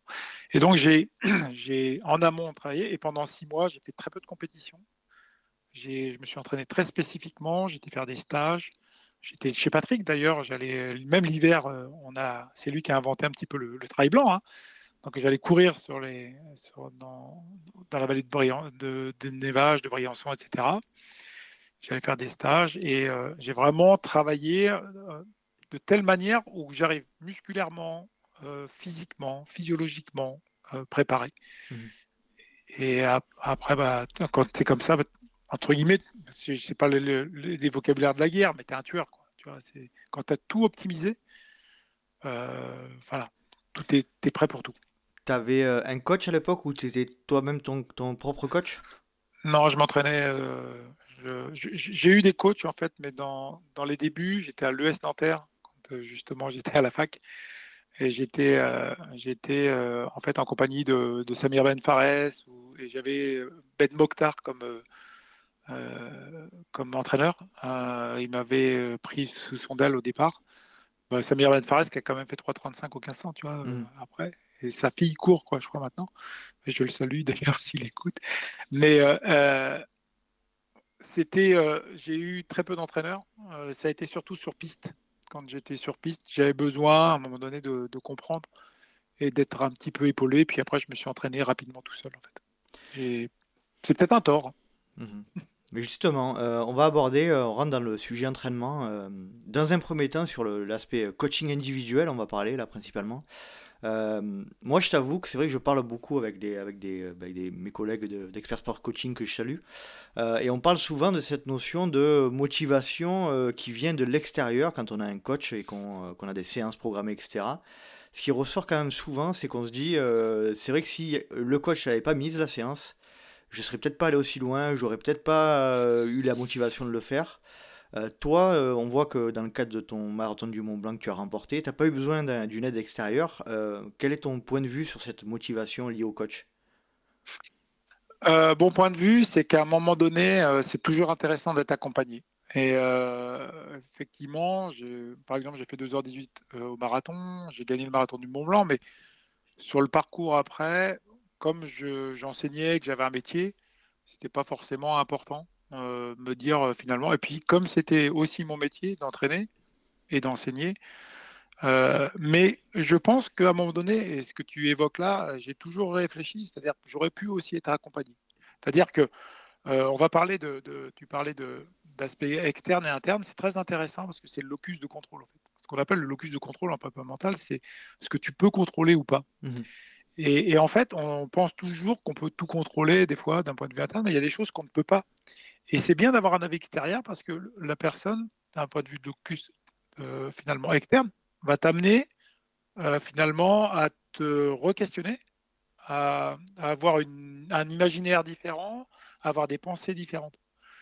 Euh, le problème quand on s'entraîne tout seul, c'est qu'on est toujours dans, dans son prophétie auto-réalisatrice, quelque mmh part. Et on, peut continuer des erreurs, et moi j'ai continué des erreurs. Voilà, j'en suis persuadé. Et donc je pense que le, coaching dans le sens voilà, de ce, côté-là, de ce versant-là, il est ultra intéressant euh, dans les années là qu'on est en train de vivre d'accompagnant. Alors moi j'aime bien le, mot accompagnant, tu vois, mmh accompagnant sportif, accompagnant mental, etc. On est des accompagnants. C'est-à-dire que ce qui est important, c'est l'athlète c'est lui, c'est d'optimiser son potentiel. Parce que tu ne m'as pas demandé, par exemple, ton avis sur la définition de la performance, mais c'est optimiser son potentiel au maximum. On a un mhm. potentiel et essayer de l'optimiser au maximum ou euh, de façon optimale. Et, c'est là où, justement, je pense qu'à un moment donné, le, euh, un entraîneur peut peut-être apporter cette, euh, cette pierre à l'édifice pour dire ah ouais tiens bah avais pas pensé du coup et puis aussi comme tu dis euh, on va pas forcément, des fois, on va se contraindre beaucoup, on va des fois en faire trop. Moi, c'était mon cas. Mhm. Et j'aurais eu besoin de repos, des fois. Tu vois mais de le dire, de quelqu'un qui va te dire repose-toi un peu, euh, parce que c'est dans ton plan d'entraînement, parce que tu en as besoin, parce qu'il te l'explique. ça aurait été euh, peut-être intéressant. Justement, par rapport à cette, euh, fonction ou activité de, coach, d'accompagnant, comme tu, si tu préfères le, dire ainsi. Mmh. Tes, premières, tes premières expériences d'accompagnant de, de, sportifs de trail notamment, je crois que tu as eu des, quelques grands noms. Ouais, ça a été, c'était une bonne. alors, le, premier vraiment que j'ai eu, la, la, belle réussite qui a pu avoir, qui a été un peu un élément déclencheur, c'est que j'ai entraîné Thierry Chambry en 2007 euh, parce que j'avais créé un club ici à La Réunion, euh, un club uniquement basé pour le trail et la course de montagne. Mhm. Et euh, pendant une année, j'ai entraîné Thierry, et puis un groupe aussi autour, et pour préparer le Grand Raid. Bon, il avait quand même des acquis et des bons potentiels, mais personne ne l'attendait. Mhm. il a gagné avec une heure et demie d'avance. Donc ça a été un peu l'élément déclencheur. Et pour moi, c'est un mélange un peu de tout, c'est-à-dire de dire à Thierry de croire en son potentiel, d'amener un peu de vitesse, d'amener, tu vois. Et c'est ces aspects extérieurs qu'il n'avait pas forcément. Il était très endurant, très bon sur l'alimentation, etc. Mais il y avait des secteurs qu'il ne maîtrisait pas. Mmh Ça a été un élément déclencheur dans ma volonté après à m'intéresser vraiment à cette pratique de l'ultra-trail parce qu'elle est très très complexe et multifactorielle. Mmh Ça m'a vraiment passionné parce que justement, comme je te disais, je suis cérébro-curieux. Euh, d'aller chercher le côté de l'alimentation, du long, de la nuit, du sommeil, de... parce qu'il y a énormément de choses, en fait. C'est la folie. Bah, quand, tu vois le, quand tu vois le, schéma de Guillaume Bier sur son livre, euh, tu te mets les mains sur la tête. les, les, facteurs de la performance en ultra, c'est hallucinant. Mais, mais je trouve ça extraordinaire. Hmm. La personne qui rentre dans un schéma justement pour s'entraîner progressivement, hein, je dis bien pour un hmm. ultra, c'est fantastique. Il rentre dans une aventure personnelle. Euh, et, et, finalement, euh, des points d'étape. Euh, et, cette notion de, de, performance, en fait, après, bah, j'ai été appelé par, par le Team ASIC France national avec Laurent Ardito qui a fait appel à mes services. Et là, j'ai dû coacher toute une équipe. Il y avait Manu Bessat, Xavier, qui n'était pas connu, hein, parce que quand j'ai connu Xavier, je crois que c'est 2010 ou 2011. Et euh, il gagne en 2013. donc on ne pensait pas qu'il allait gagner si tôt. Hein, il nous a fait une belle surprise. il, a, il a gagné quoi, le, le Templier? L'Ultra Trail du Mont Blanc. Ah, le, oui, pardon. 2013, hmm. on ne pensait pas qu'il allait gagner si tôt. Puis en fait, euh, il y a des petits éléments déclencheurs hmm. qui ont fait que tout le staff, hein, parce qu'il n'y a pas que l'entraîneur, il y a tout le staff, il y a vraiment il y a le kiné, il y a le, manager, il y a toute l'équipe autour qui fait que voilà, c'est aussi important. ça, ça a apporté aussi une mmh. crédibilité. Il a gagné en 2013, j'étais, j'étais, ouais. je, je, voyais ça moins loin. Euh, ouais. donc, euh, donc euh, ça, ça nous rajeunit ça pas. nous rajeunit pas, Eric. Ans. Eric, ça, ça fait 10 ans. ça fait Déjà 10 ans. 10 ans. On salue Xavier d'ailleurs. quelle est ta, ton approche de cette Alors, c'est quand même une activité qui est assez récente. Hein. Moi, j'en profite aussi pour dire qu'on propose ce genre de service-là, mais l'accompagnement à distance aujourd'hui avec tout ce qui est euh, les outils connectés, etc., les plateformes, euh, on salue Nolio euh, d'ailleurs, qui, qui, permettent de, de, de, faciliter un petit peu les, les interactions entre les, les, accompagnants et les athlètes. Toi, au début, c'était quelle approche que tu avais de l'accompagnement à distance sur, sur des athlètes comme Xavier, par exemple? Je suis un petit peu comme euh, les anciens entraîneurs. Il y a comme Patrick Magé que chez lui aussi.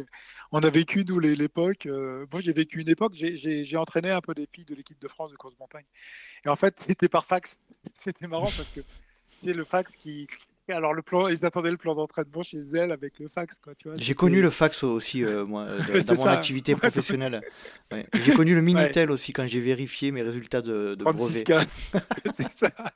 Non, mais je crois que c'est, on se représente pas, mais c'est toute une autre époque, quoi. Ah là, on, est maintenant, on est, on est dans des, une perception complètement différente de la technologie avec les data et tout ça. Et Nolio, tu en parlais, c'est vraiment l'amélioration pour nous de se concentrer sur ce qu'on sait faire. Et c'est ça, c'est génial.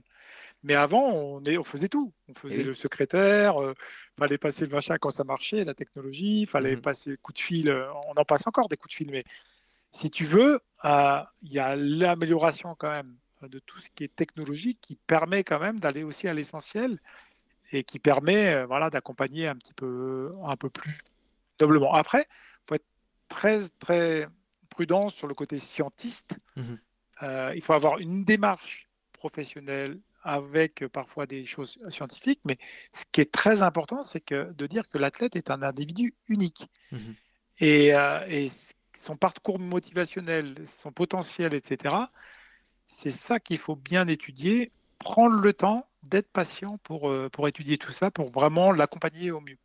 Moi, ce que j'adore dans le coaching individuel comme ça, c'est mes premiers pas, hein, mais ça fait plus de six mois que j'ai commencé l'activité et c'est vrai qu'il y a un aspect mais, de psychologie, de, de, euh, de, de, préparation mentale aussi qui est presque aussi important, de, de confident, de, et en plus ça dépend vachement des profils des, des, des personnes qu'on a en face. Quoi. Il y a des gens qui ont, qui ont pas besoin d'être guidés quasiment, qui ont juste besoin d'avoir des séances euh, euh, et qui n'ont pas besoin d'être accompagnés au, accompagnés au niveau moral, et d'autres qui vont être vraiment plus sur cet aspect accompagnement psychologique quoi presque. Euh, la version que tu évoques, c'est la version holistique. Qui pour mm. moi est l'avenir en fait euh, de la pratique et de l'accompagnement. Parce qu'en fait, on va dire à un moment donné, on va mettre un préparateur mental. Tu vois, donc euh, on va faire un côté psychologique. Comment on va faire de la psychanalyse C'est de la connerie. Je veux dire, à un moment donné, dans sa globalité, il faut identifier que tu peux à un moment donné donner une phrase philosophique mhm. ou une phrase psychologique ou une phrase où il a besoin d'un soutien à un moment donné, de savoir que c'est un peu scientifique et que ça va le conforter. Tu vois, c'est cette représentation, cette perception que l'athlète va avoir qui va le mettre en confiance. Il mhm. faut le mettre en confiance, dans un état de confiance.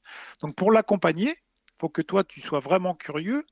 Et euh, moi, la phrase que je dis à tous mes athlètes, c'est il suffit pas de vouloir pour faire, il faut comprendre.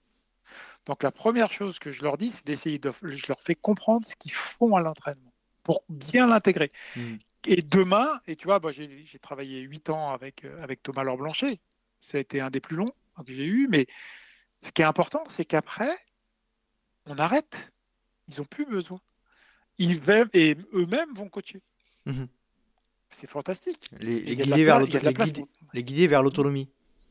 Oui, et puis, et puis dans les coachs, il y a de la place pour tout le monde. Dès l'instant où demain on combat la sédentarité, on permet aux gens mm. d'aller faire du sport, etc. Mais moi, il y a des gens qui disent ouais, mais tout le monde est coach. Eh ben, tant mieux si tout le monde est coach. Ça veut dire que tout le monde n'est pas au troquet ou à faire des conneries. Euh, voilà. Tant mieux. on, on, prône la pratique sportive. Après, laissons le choix aux personnes d'aller choisir le coach qu'ils ont envie. Il y a des gens avec qui toi ça va matcher, mm-hmm. moi ça va pas matcher. Voilà. Bah, c'est pas grave pourquoi vouloir avoir tout le monde? Pourquoi mmh euh, Ce qui est intéressant, c'est ça, justement. C'est dans la pratique là, du coaching, elle s'est popularisée et les gens euh, ont le choix. Et, par contre, s'ils ont envie d'être accompagnés, laissons-les. tant mieux. Moi, ce que, ce que je retiens quand même sur cette activité-là, qui est quand même assez, comme je disais tout à l'heure, nouvelle et, et, qui a évolué vraiment beaucoup, notamment en termes d'outils, ce qui, moi, de mon point de vue, est hyper intéressant dans ce coaching personnalisé, c'est euh, moi, j'ai une approche, et nous, on a une approche euh, euh, où on a besoin quand même de parler régulièrement avec nos athlètes au téléphone. Alors, c'est vrai que, ou, à visio, par visio ou au téléphone. Et c'est lors de ces moments-là où on arrive vraiment à comprendre dans quel état d'esprit, dans quel niveau de forme, dans où on arrive à déterminer un petit peu l'intonation de la voix, etc et où on arrive à comprendre vraiment, mis à part ces histoires de perception de l'effort, de smiley, de ressenti, etc., en ayant euh, en, les ayant au téléphone régulièrement, on, sent qu'il y a euh, un état de fatigue, etc. Toi, euh, toi, c'est quelque chose qui te parle ça aussi ou, ou pas? Ce que tu évoques, c'est non seulement très important, et je rajouterais, si tu veux, dans tes propos, des choses très importantes. Les, athlètes ne nous appartiennent pas. Mmh D'accord Le succès, c'est eux qui doivent l'avoir, c'est pas nous en tant qu'entraîneur. C'est pour ça que je te parle, moi, de, du terme accompagnant. Mhm. Il est plus significatif parce que des fois, on dit du coach, ça met en valeur un peu, tu vois, euh, cette notion euh, où le coach, en fait, il va aller chercher lui aussi de la reconnaissance. Il est un peu supérieur, quoi. Et on revient au début mhm. de notre conversation. Si la personne, le coach, n'a pas fait un travail sur elle-même, sur mhm. la reconnaissance, le besoin d'être aimé, etc., il va aller chercher à être bon coach. On s'en fout. Ce qui est important, c'est le parcours de ton athlète. Mmh et euh, tant mieux s'il réussit à gagner l'UTMB, il gagne le Grand Raid. Moi, je, suis content. Mmh. Mais moi, j'ai des athlètes. Euh, j'ai Gérard qui a 60 ans, qui est notaire en Belgique et, et qui s'éclate et qui va presque pleurer parce qu'il va faire un ultra. C'est génial. Et je le salue d'ailleurs. Je pense qu'il écoute. Voilà. voilà. je, salue, je salue Jacques de mon côté. Salut Jacques. ouais, voilà. Oui, mais euh, tous, tu vois, et c'est ce rapport humain mmh. qui est est fantastique en tant que coach. Profitons à limite qu'il fasse des bons résultats, mais tant mieux. Mais on parlait du chemin tout à l'heure. Mais pour le coach, c'est la même chose. Mmh c'est le chemin qui, pour parvenir à faire progresser, qui est le plus intéressant. Le résultat, euh, tu vas te stresser autant que moi sur une compétition parce que tu aimes bien, effectivement, tu vas vibrer pour tes athlètes. Et moi, des fois, j'en ai souffert, vraiment, mmh. de voir que le, gars, il, va arrêter ou il est en souffrance, etc. Mais, euh, mais voilà, c'est moi j'ai un groupe là, que ce soit Arthur, euh, Bouillon, tu vois, qui, mmh qui, fait un super UTMB, mais c'est aussi des liens de sympathie, euh, on déconne, on, se chambre, voilà, c'est ça aussi, c'est une sorte d'amitié qui s'installe aussi. C'est ça qui est important. C'est une relation humaine. Une vraie aventure. C'est une relation humaine aussi. Quoi. Mmh. Une vraie aventure humaine et relation humaine, comme tu l'évoques. Tu as, tu as raison. Euh, pour clôturer ce, chapitre euh, coaching à distance, euh, quel, si tu peux me donner ton, ton plus beau souvenir d'accompagnement Je sais que c'est dur. Ouais, oui, oui, oui, parce qu'en fait, tous les, tous les parcours, tu vois, je parlais de Gérard, ou de, de, tous les parcours d'accompagnement sont beaux. Parce qu'en fait, quand bien même ils, ils arrivent, ils arrivent pas, euh, ils ont des échecs, mais en, fait, tu es là derrière. Et en fait, il faut être là justement quand il y a des, quand il y a des merdes. Mmh Parce que le, vrai coach, c'est celui aussi qui est là quand ça euh, ça va pas. Mmh. Et qui va remonter le moral, qui va repartir, qui va faire ressuit. Voilà. Après, il y a comme on disait tout à l'heure, il y a le côté positif et, le versant un peu plus souffrance. Bah, le... C'est vrai que quand euh, tu vois que les athlètes que tu entraînes comme Thomas et, et Xavier bah, font 1 et 2 au Templier, et que tu les suis, bah, c'est génial. Cette année-là, bah, Thomas gagne des Templiers et, Xavier Thévenard fait deux. Euh, c'était quand même euh, un beau moment de, euh, voilà, d'être heureux pour eux, quoi.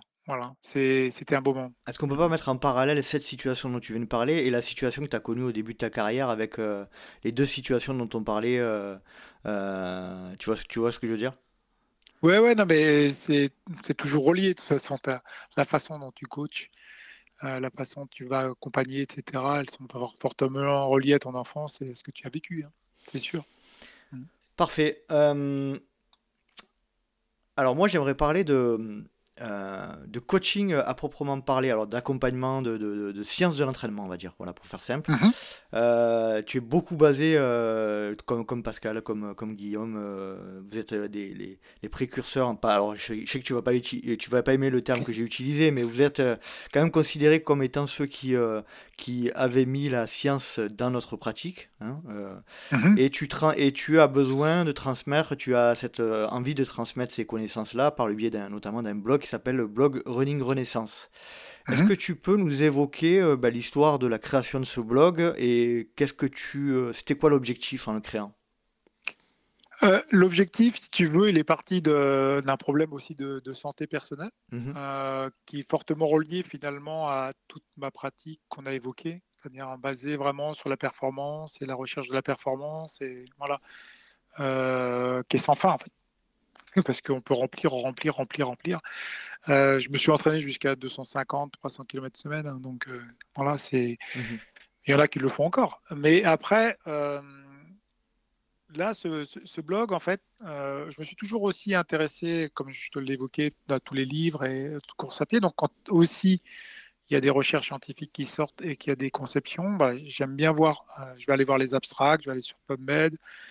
Euh, mais toujours en étant très prudent euh, d'appliquer voilà, des méthodes. Moi, j'ai pas de méthode. Mhm. Il faut être, faut être très très vigilant sur le fait de, dire qu'on a des méthodes. J'ai honoré à un moment donné de dire qu'il y avait une méthode et finalement j'en suis revenu. Et à partir de ce moment-là, j'ai commencé à dire il y a plutôt des principes et puis il faut essayer de comprendre voilà, de ce qu'on fait. Et ce, ce, ce, site et ce blog est né en fait pendant la, crise Covid, tout simplement. Mhm. Euh, j'ai dit, bah, faut faire quelque chose pour euh, apporter aussi euh, voilà, des, des, connaissances, apporter un peu de ma passion et la façon dont je conçois la, la pratique. Et running en essence, c'est ça, c'est un peu ça, c'est le fait d'aller sur des secteurs qui mélangent aussi bien l'aspect physique que mental, que sociologique, holistique en fait. Voilà, sur des sujets qui sont actualisés. Là, par exemple, je suis, je suis en train de relire ça. Tu vois, c'est la respiration. Euh, voilà, c'est chez MD Store.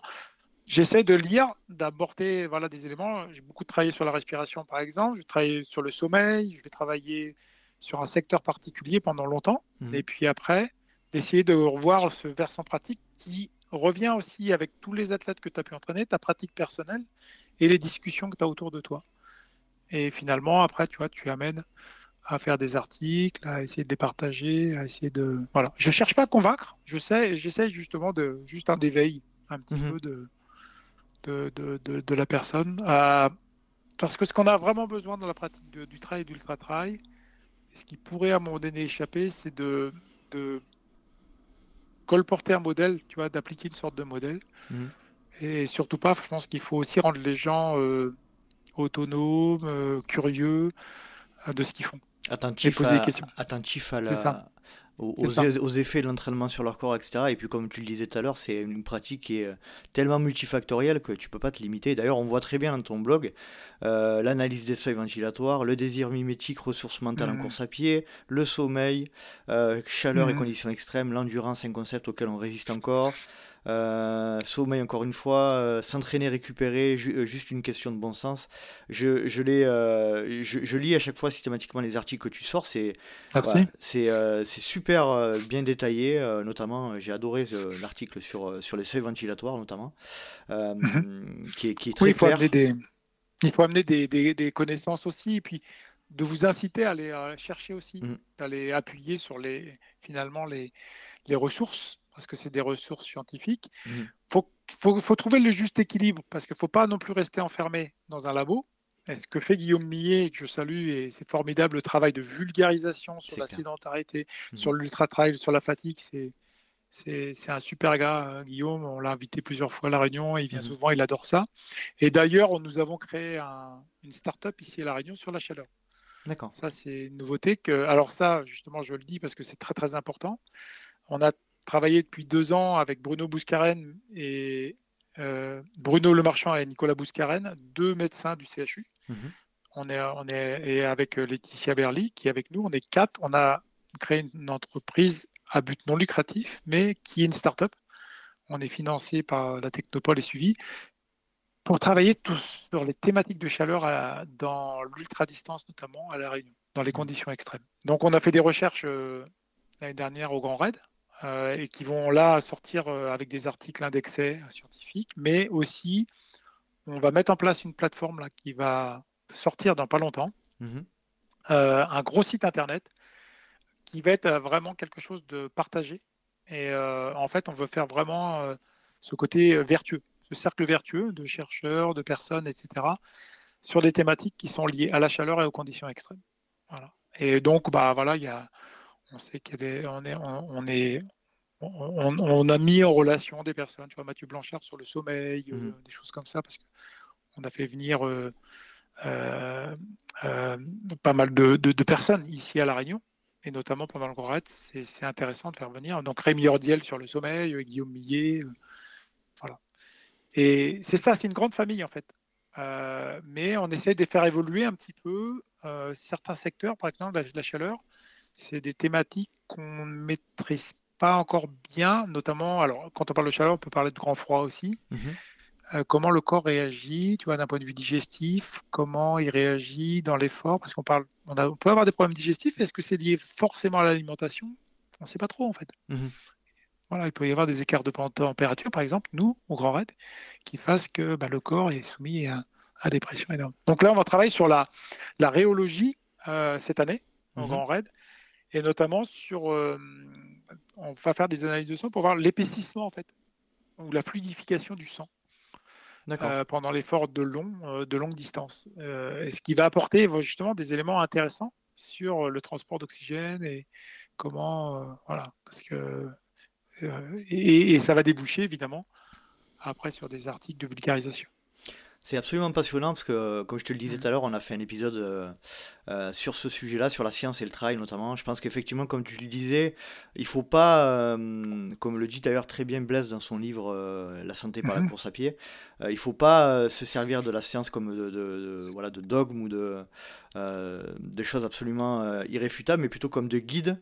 Et, et cette science-là, ben, elle, peut nous, elle peut nous permettre de nous aiguiller, de nous donner des, des, grandes, des grands principes de réflexion. Je pense que c'est un peu comme ça que tu le vois aussi, toi. C'est pas forcément quelque chose de, dogmatique, mais plutôt comme un comme, euh, comme des, des outils Oui, parce que euh, en fait, comme je disais, on réinvente beaucoup de choses tu vois, mmh tous les temps. Puis, par contre, euh, la science évolue dans certains domaines, et notamment par exemple sur la possibilité de récolter beaucoup de données, mais dans le numérique, dans des secteurs aussi dans le, le, côté minimaliste, voilà, dans les puces, dans les choses comme ça. Donc on arrive à aller voir, à explorer. Et la grosse révolution aussi, c'est dans les neurosciences. Euh, la, compréhension, parce qu'avant on parlait cerveau droit, cerveau gauche, c'est une totale connerie et un mythe, mmh euh, alors qu'on commence à comprendre ce que c'est qu'un connectome euh, au niveau du cerveau, comment les zones s'allument, etc. Et, encore, on en est loin, tu vois, comment toutes les zones vont travailler. Grâce aux outils technologiques qui n'existaient pas avant, quoi, aussi. Exactement. Après, on en arrivera peut-être à, simplifier l'IRM, enfin, l'IRM F, hein, c'est-à-dire l'IRM fonctionnel, peut-être que ça sera plus petit pour voir mmh comment. Euh, parce qu'on aimerait bien dans la course à pied voir à un moment donné mettre un truc à hausse et de regarder, tiens, euh, euh, finalement, le circuit de la récompense au cerveau, est-ce qu'il marche encore tu vois, Parce que mmh si on donne une option ou une autre option, parce que c'est super important. Pourquoi on abandonne tu vois? Voilà, et enfin, tout est relié. On a fait ça mmh dans un ultra trail à Caen d'ailleurs. Je ne sais pas si tu as vu l'année dernière au mois de novembre. sur le, truc scientifique. Ouais, c'est ça. On salue, on salue Benoît Il, est passé dans le podcast et, euh, et, et je, on attend les résultats alors qu'ils sont longs à, forcément. Hein, euh, et il repassera dans le podcast pour faire un petit bilan de, de, ce travail scientifique. Mais Clécy résume entièrement la mentalité actuelle, c'est-à-dire le enfin, et je mmh. suis vraiment heureux mmh. de voir les chercheurs, les coureurs, euh, les entraîneurs, toute la communauté autour de projets communs que le chercheur n'est pas uniquement dans son labo, que le coureur n'est pas uniquement sur le terrain, que l'entraîneur, enfin, que tout le monde soit ensemble pour faire des projets. Et ça, c'est génial. Ça, c'est génial. C'est ce que aussi j'ai voulu, euh, par le biais de mon, mon épisode là, qui, qui, sortira juste avant le tien, euh, parler aussi de, de, ce métier de chercheur et de scientifique. C'est qu'on a quand même, euh, surtout aujourd'hui, hein, beaucoup de, de, raccourcis, de clichés, etc. Et euh, ça fait du bien, comme tu le dis, de, bah, de, bah, notamment par ce travail scientifique-là, de, de, de, faire le lien entre ce monde-là scientifique de chercheurs et, et, et la population, euh, et la population euh, collective. Quoi. Oui, et de toute façon, les chercheurs de plus en plus maintenant, qu'on appelle les sports scientists, mmh c'est-à-dire que de plus en plus, les sports scientists sortent, les PhD, sortent dans des clubs de foot pour aller, tu vois, enfin, aller aider, accompagner. Mais ça a du sens. Mmh. Euh, euh, le problème des, des, des chercheurs, c'est qu'à un moment donné, ils ont été trop confortés. Ils sont encore dans un labo à aller chercher des sous pour mmh. financer leurs propres recherches. C'est une hérésie totale. C'est qu'à un moment donné, il faut être connecté euh, aussi euh, finalement, sur le, la notion de terrain, c'est très très important. Et puis, je ne vais pas dire ce côté utilitaire, c'est utile la recherche, mais d'être plus en connexion mmh euh, avec ce côté terrain, avec des organisations. Nous, on est en connexion avec l'organisation du Grand Raid, On est vraiment partenaire avec eux. Éruption, ça s'appelle Éruption, hein, notre, notre, euh, notre start-up. Et c'est super important. Euh, là, on s'est mis vraiment, voilà, le, domaine du chercheur vient aussi sur l'organisation, comme il, y a, il peut y avoir aussi sur le travail de Mont Blanc. C'est pas encore suffisant, mais il y a. Voilà, c'est très très important. C'est clair qu'on est quand même euh, au, au, commencement de, de, quelque chose. Alors, l'étude de Guillaume sur l'UTMB, c'est 2009, mais euh, on, est quand même, on est quand même globalement au commencement de, tout ce qu'on peut apprendre euh, sur. Euh, et je pense que le travail scientifique de Clécy va, va mettre un gros, gros accélérateur non sur, sur tout ce qu'on sait ou tout ce qu'on ne sait pas du moins. Oui, on l'espère avec, les résultats. Il y, aura, il y aura quelques résultats, mais après, il faut y ait une continuité. il y a de plus en plus, de toute façon, c'est un petit peu comme le. Tu sais, quand à un moment donné, tu vas dans les magazines dans les librairies, tu regardes les magazines. Avant, les magazines de course à pied, il n'y en avait pas beaucoup. Maintenant, mmh tu regardes, et non seulement des magazines de course à pied, de trail, il y en a énormément. Ah, c'est pareil, c'est-à-dire qu'à un moment donné, euh, on ne voyait pas forcément, euh, si tu veux, les, les, chercheurs venir sur des courses, etc. De plus en plus, et on voit de plus en plus de, de, stagiaires, d'ATER, ce qu'on appelle voilà, des, des, gens qui viennent faire leur thèse de mmh plus en plus, ils veulent faire dans le trail parce qu'ils pratiquent eux-mêmes. Mmh et donc, euh, que ce soit en kiné, que ce soit en, physio, que ce soit bah, de secteurs. Tu as, à peu près tous les, as à peu près tous les thèmes euh, étudiables. C'est énorme. c'est énorme. regarde le sommeil, euh, c'est génial. Quoi. Enfin, mmh. étudier la respiration, par exemple, on pourrait l'étudier. Ça n'a pas été suffisamment étudié, par exemple. Tu vois nous, on étudie la chaleur. Voilà. Donc, la chaleur est dans les conditions extrêmes mais c'est un secteur. Tout à fait. Euh, pour en terminer avec cette, euh, cette partie euh, entraînement et, et, connaissance, science de l'entraînement, on va dire, qu'est-ce qui t'a. Ça fait un peu. c'est toujours un peu des questions, un peu, tu sais, pour faire pour un, peu, un peu sensationnaliste là. qu'est-ce qui t'a récemment ou dans ta carrière, dans, le trail, fait le plus progresser en tant que en qu'accompagnateur sportif euh, en ce qui concerne la théorie, une étude qui serait sortie ou quelque chose qui t'a vraiment perturbé et, remis toutes tes, euh, toutes tes, euh, tes croyances en, considération? Alors, c'est pas forcément. on a tous des croyances tout le temps. des fois, elles sont limitantes. C'est naturel, on va dire. c'est ça, c'est naturel, c'est normal. moi, je vois plutôt je dirais que c'est cette évolution justement vers euh, ce qu'on vient d'évoquer, c'est-à-dire les scientifiques vers la, pratique de l'ultra-trail qui va être super euh, passionnante et intéressante à voir dans les années à venir, et euh, l'explosion aussi du domaine de la connaissance du cerveau et des neurosciences, je pense. Mmh voilà. Parce qu'en fait, il y a, on, en revient, tu vois, tout ce qui est psychanalyse, machin, etc. Je dis pas que c'est pas utile mais le pourquoi, etc., d'aller triturer. Par contre, ce qui est intéressant, c'est les comportements. Mmh la façon dont on se comporte, les aspects cognitifs, tu vois, ce qu'on va prendre voilà, comme décision, des choix qu'on va faire, etc., notamment même dans une course. C'est ça qui va aussi initier, en fait, peut-être l'avenir aussi de les pratiques, parce que je ne vais pas dire qu'il faut structurer le cerveau à dire savoir pourquoi on choisit de faire une course, telle compétition.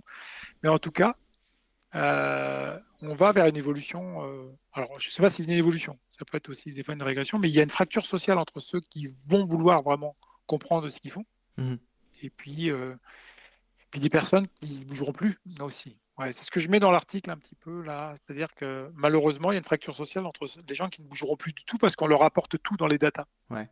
On, on, peut quand même, alors, mourir à 80 ans en bonne santé hein, en France, voire même plus tard, en mauvaise santé. On peut mourir à 80 ans ou 90 ans en mauvaise santé aussi, mmh. en ayant tout à disposition à la maison. C'est-à-dire, on, on, appelle, on a euh, à manger euh, rapidement, après, je ne dis pas l'état qualitatif de la, de la nourriture, mais on n'est plus obligé forcément de bouger. Et en plus, le Covid a apporté ça. C'est-à-dire qu'on voit bien une tranche de personnes, de jeunes ou moins jeunes, qui, après le travail, rentrent chez eux rapidement et hop, canapé Netflix. C'est pas une critique, parce qu'on a besoin on est de souffler. Un état de fait. Mais c'est un état de fait. C'est-à-dire que ça va être très très dur de combattre ça, parce que le pire ennemi de Netflix, c'est le sommeil quand même. Mmh c'est clair, c'est le dit hein, d'ailleurs. Le, je crois que c'est le fondateur de Netflix qui le dit ça. C'est oui, exactement. C'est son principal concurrent, c'est le sommeil. C'est ça. C'est ça. Et donc, euh, tu vois, on, en est là, c'est-à-dire que est-ce que on est passé un peu, euh, j'avais entendu une phrase aussi, c'est pas moi qui l'ai inventé, mais de, d'une, des années folles aux années molles. Ouais. Ah, c'est. C'est-à-dire que. Ouais. fois que j'entends, mais... intéressant. c'est pas mal. C'est pas... Non, bien. Ouais, c'est pas mal. C'est pas mal parce que. Ouais, et, et, en fait, hein, si tu veux, bah, on ne pousse pas à faire un effort. Donc, ce qui est paradoxal, nous, notre pratique, elle est exceptionnelle pour ça. Tu te rends compte l'effort qu'on doit faire? Ah, On doit aller 30 heures, 40 heures dans la montagne. Ah, c'est génial. Moi, je trouve ça génial. Et en fait, tu vois, il peut y avoir une rupture, c'est-à-dire vraiment une rupture entre ceux vraiment qui ne font plus rien, qui vont prendre vraiment beaucoup de poids, puis ceux qui vont faire des trucs extrêmes. Hmm. Et là, il y a ça, tu vois, ça commence à cette fracture sportive, parce qu'il n'y a pas qu'une fracture sociale, c'est là hmm. aussi la fracture sportive commence à. Moi, c'est quelque chose que, qui me tient beaucoup à cœur, c'est euh, notamment depuis le début du podcast, c'est un, un, axe de, de pensée que j'ai et, que, que, je, que je garde. Hein, c'est, euh, on n'est pas tous faits pour l'ultra. On, a des très belles. L'avantage qu'on a dans notre pratique, c'est qu'on peut faire tous les formats. Euh, du court, du moyen, du long, de l'ultra, etc. Et que euh, je, je, combats avec force cette, cette absolue nécessité de vouloir allonger et de vouloir aller dans l'ultra, sachant que c'est pas fait pour tout le monde et que physiologiquement notamment, on n'est pas tous fait pareil. Quoi aussi. Euh, tu as entièrement raison de dire ça et en même temps, il faut laisser une part de rêve et d'imaginaire. Tu vois Et euh, de, de, de, de, mettre justement la personne dans un état qui lui permet de comprendre mmh son niveau. Parce qu'en fait, c'est pas à toi de lui dire, c'est à elle de constater qu'à un moment donné, elle va aller courir. Moi, je dis, bah allez, moi j'ai emmené des gamins euh, dans la montagne, ils ont fait 5 km avec 400 mètres de dénivelé, ils ont dit, mais monsieur, le grand raid, c'est fou. Mmh bah, je bah, te l'ai toujours dit. tu constates maintenant. Mais voilà, c'est en fait, il ne suffit pas de vouloir pour faire. J'ai dit, il faut comprendre. Et mmh. comprendre, c'est à un moment c'est dans l'action. On fait bien une pratique dans l'action. On a beau parler d'être assis pendant des heures. Euh, ce qui est important euh, demain, c'est d'être dans les sentiers, de voir comment notre corps réagit, comment il fonctionne. Et voilà, c'est ça qui est important aussi. Voilà. Après, tu vois, on ne peut pas tout intellectualiser il faut aussi euh, être dans l'aspect moteur parce qu'on est, encore une fois, je le dis, on a, notre cerveau été basé sur la survie et pour bouger. On bougeait pour aller manger et pour procréer. On est fait pour ça. Hein. Mmh Donc notre survie, elle est faite pour ça. C'est clair. Donc quand tu as compris ça, si tu bouges pas chez toi, et c'est ce que je viens de dire tout à l'heure, ouais, tu, on peut te garder quand même en bonne santé. tu, me retardes, mais tu es, très mal. quoi. Euh, dernier sujet euh, par rapport à, cette euh, notion d'entraînement, quelque chose qui te, on a dit, on l'a dit à nombreuses reprises, mais qui te, qui t'intéresse énormément et sur lequel tu travailles beaucoup, c'est cet aspect motivationnel, cet aspect, j'ai un trou de mémoire, pardon. Mental. Préparation mentale, merci. Mhm. moi, y a, y a quand on parle de ça, il y a un truc qui me vient. c'est dans ma pratique personnelle, je me rends compte quand même et c'est pour ça qu'on revient aussi la boucle est bouclée avec le nombre de le nombre de d'épreuves que tu que tu dois ou que tu qu'on conseille de faire par an, c'est qu'il y a quand même une notion d'envie euh, et d'arriver clairement. Moi, les Templiers cette année, j'y suis allé avec euh, une préparation qui a été euh, bien faite et, et avec une, une, envie certaine, avec créée notamment par du manque, notamment le, dans, dans, des phases avec un peu avec de réduction de charge, etc. Et clairement, tu arrives sur les Templiers et tu as envie d'y aller. Et ça, je pense que cette envie d'y aller, et ce que, ce que tu disais tout à l'heure sur la, sur la puissance euh, des neurosciences, etc., je pense que moi, ça a fait 50% de ma course au Templier. Quoi. Qu'est-ce que tu en penses de ça? Bah, Ce que j'en pense, que c'est. On, est dans un domaine. Euh, quand tu ouvres, euh, tu sais, c'est l'effet de Dunning-Kruger, c'est-à-dire la courbe de. Finalement, tu crois connaître un domaine et puis finalement, tu te rends compte que ça chute parce que tu ouvres une boîte et c'est une boîte énorme de Pandore. Parce que, euh, finalement, oh là là, dans le mental, il y a tout ça et tout ça. Et mmh. En fait, moi, je crois pas trop aux formations d'une semaine euh, des préparateurs mentaux. Déjà, mmh. c'est tout, c'est à mon avis toute une vie. Et, et pourquoi? Parce que la préparation mentale, c'est pas de dire demain je suis préparateur mental parce que j'ai fait une formation d'une semaine, 15 jours ou voire une année. Mmh Elle est intégrée en fait. Elle est intégrée parce que l'être humain, il est complexe et il est multifactoriel. Et donc, euh, le mental, c'est quoi? Tu vois Et quand on pose la question, on a du mal à, répondre. Mmh. C'est déjà, pour euh, soulager un peu, c'est de se doter d'outils en fait. Déjà, dans la course, euh, tu vois, de pouvoir avoir, entre guillemets, à disposition des, petits outils, des choses, euh, des hacks, des choses comme ça, des routines, qui te permettent de mieux vivre peut-être à un moment donné, un moment de faiblesse finalement de ton cerveau. Parce qu'on est, voilà, on a des moments de faiblesse du cerveau. Mais je te dis quand c'est vaste, parce que ce que tu évoques, on va évoquer euh, l'addiction, on va évoquer le, circuit de la récompense, on va évoquer le stress, on va évoquer, tu vois. Mmh Et finalement, quand tu es fatigué, bah, ton, le stress n'est pas le même. Tu vois, le stress, c'est quoi? C'est manque de contrôle, l'incertitude, euh, la nouveauté et le travail sur l'ego. Si les quatre secteurs, tu les balayes et que finalement les quatre sont ensemble, tu es sûr que tu vas être stressé à ta course. Tu vas, tu vas la faire dix fois dans ta. Moi, hmm. je, connais des coureurs qui font dix fois la course euh, la veille. ils ont été dix fois aux toilettes aussi, d'ailleurs. Mhm. Et, le lendemain, ils font une onzième fois. quoi. Donc, ils sont rassés. Donc, il y a tout un travail avec des outils tu vois, pour euh, commencer. Ce que tu évoques là, c'est un secteur mmh de, de l'intégration du mental, c'est-à-dire l'état de fraîcheur que tu évoques. Mmh Donc, pour avoir un état de fraîcheur, il faut en amont y réfléchir. Est-ce que dans mes charges d'entraînement, et là, c'est intégré ta préparation mentale, c'est-à-dire que la première préparation mentale qu'on a oubliée chez un entraîneur, c'est une bonne planification. Mmh. bah oui, parce que si à un moment donné, la planification n'est pas bien pensée et qui n'est pas réfléchie par rapport au niveau de la personne, par rapport à la capacité d'assimilation, eh bien, tu te plantes. Juste te donner un exemple. Demain, ce soir, je te dis, euh, bah, ce soir, euh, Nico, euh, tu vas faire deux repas. Tu vas manger le double de ce que tu as l'habitude de manger. Tu vas être capable de le faire. Sans problème. Parce que d'ouvrir la bouche et de mettre les aliments, pas de problème. Par contre, c'est derrière comment tu vas l'assimiler, comment tu vas le digérer? Je pense que tu vas pas être top. Mhm. Par contre, je te dis ça, mais on le fait en l'entraînement. Ce que je te dis. C'est-à-dire qu'à un moment donné, on est capable d'aller faire 20 euh, fois 400, etc. mais on n'a pas pensé, tu vois ce que je veux dire, est-ce que les effets de cette assimilation, cette digestion derrière, oui, mais pour faire deux repas, peut-être que je vais en faire euh, un bon avant, tu vois ce que je veux dire. Mhm si je veux être le meilleur mangeur de saucisses. non, mais, tout est pareil. On mmh. parlait de l'adaptation, tu vois, et finalement, euh, c'est ça. L'adaptation, elle, est aussi basée sur les charges. Et l'aspect mental, il est important. C'est-à-dire que on désire euh, dans l'entraînement d'en faire plus parce qu'on va dire qu'on va être meilleur. Tu vois, il y a un travail à, aussi à fournir. Donc, c'est intégré. Et euh, là, c'est les processus, tu vois, qui peuvent aussi être des processus d'addiction parce qu'il y a des effets, des opioïdes que tu vas avoir, des effets chimiques, où plus tu cours, bah, plus tu as envie de courir, plus tu as envie d'en faire. Mmh. Mmh. Tu es drogué, moi. Bah, je voudrais te dire, Nico, mais ce soir, mais je te l'avoue, hein, mais on est tous des drogués. Mince. Ah, le monde s'écroule. c'est oh ça, le monde s'écroule. Mais tu le sais. Tu le sais. Mais c'est une bonne drogue. c'est une, bonne, drogue. Ça va. C'est une drogue, euh, on va dire, euh, il n'y a pas de drogue douce, douce, allez, on va dire ça. On va dire ça comme C'est ça. C'est ça.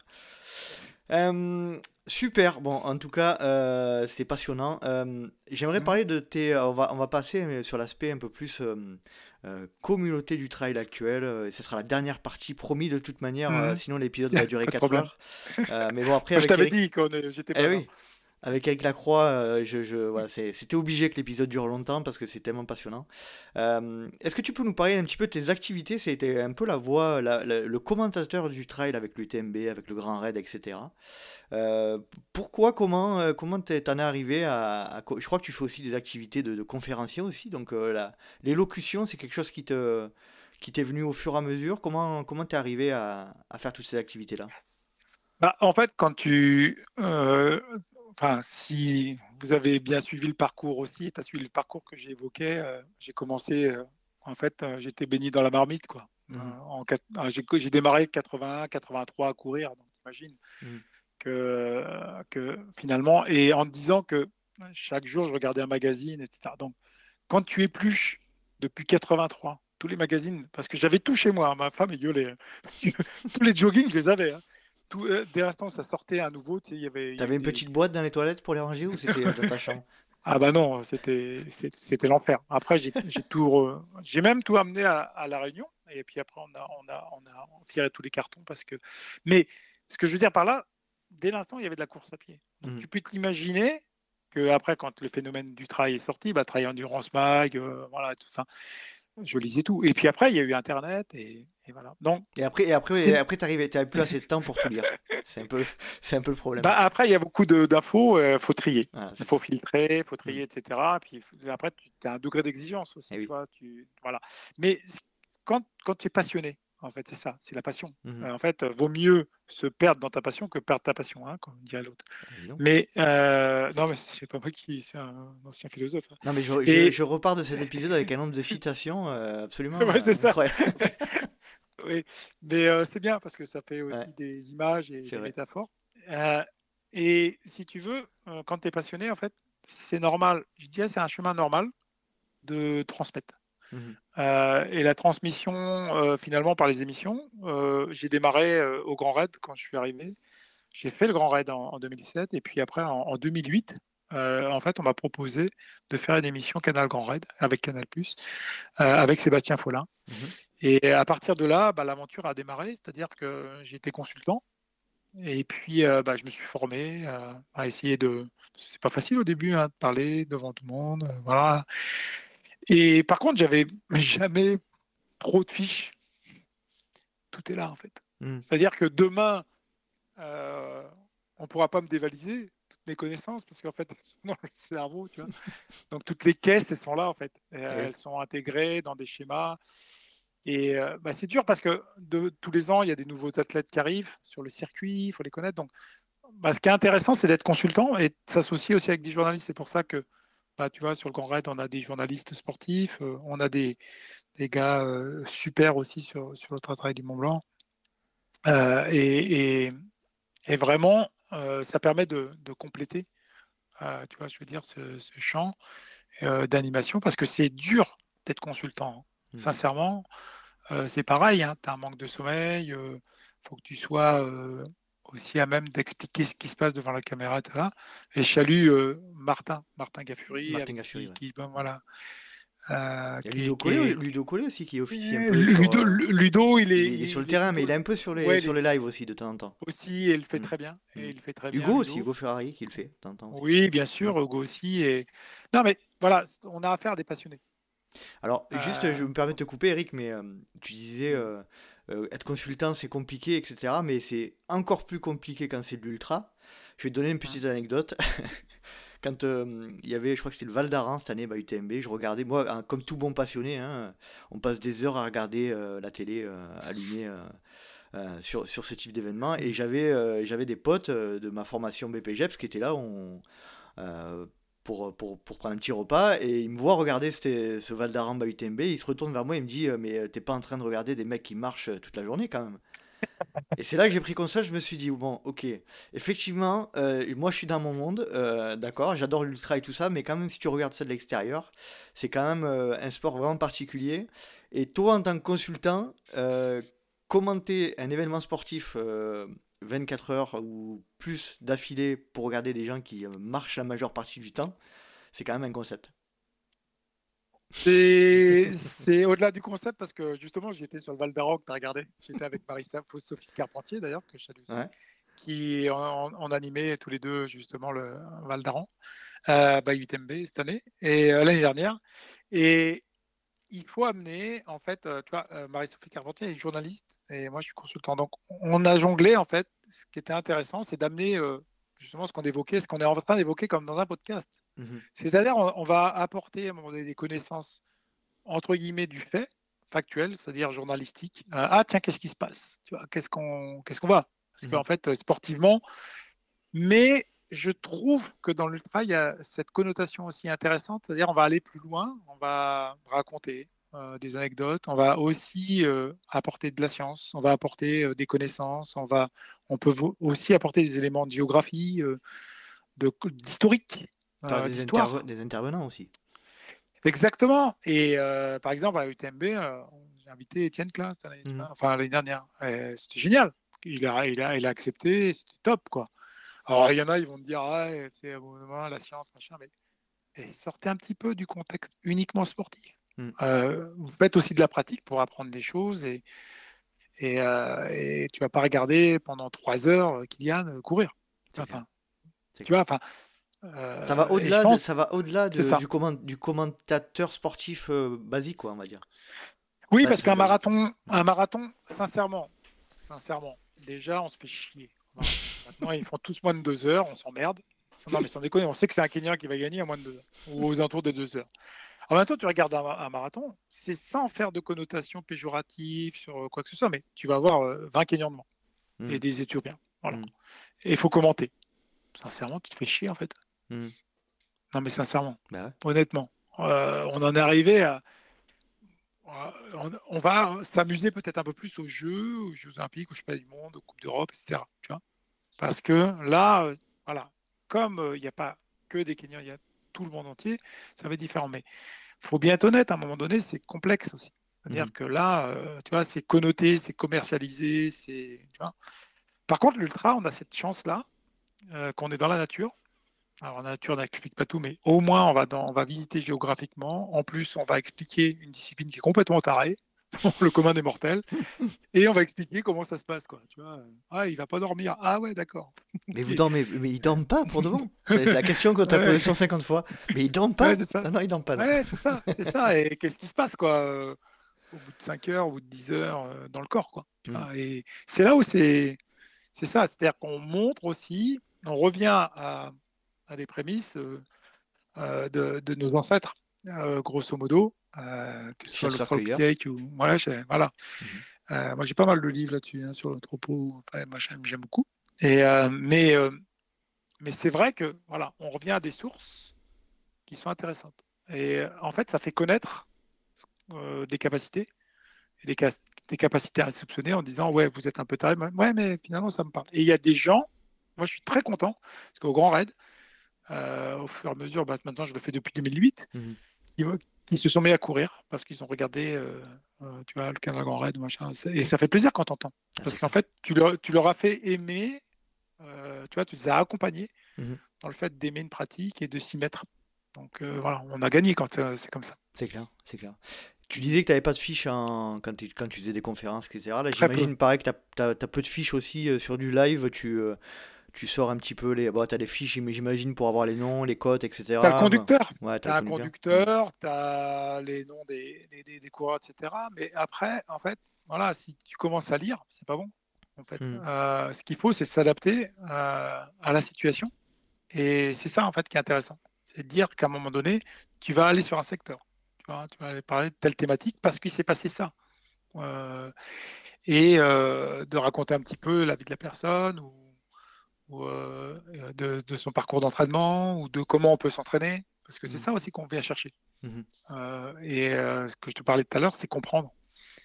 Et il faut, faut, permettre aux gens de comprendre un petit peu mieux la pratique et d'apporter des éléments. Voilà, au fur et à mesure. Mais c'est vrai que des fois, c'est très très long. Moi, j'ai fait 18 heures de non-stop, hein, des fois sur un UTMB. Une année. c'est beaucoup. c'est long. 18 heures non-stop, c'est un ultra en soi. T'es plus fatigué en faisant ça qu'en euh, faisant lui-même, je crois. Peut-être. Ah ben on l'a pas refait hein, les années précédentes. Je crois qu'on l'a fait une année.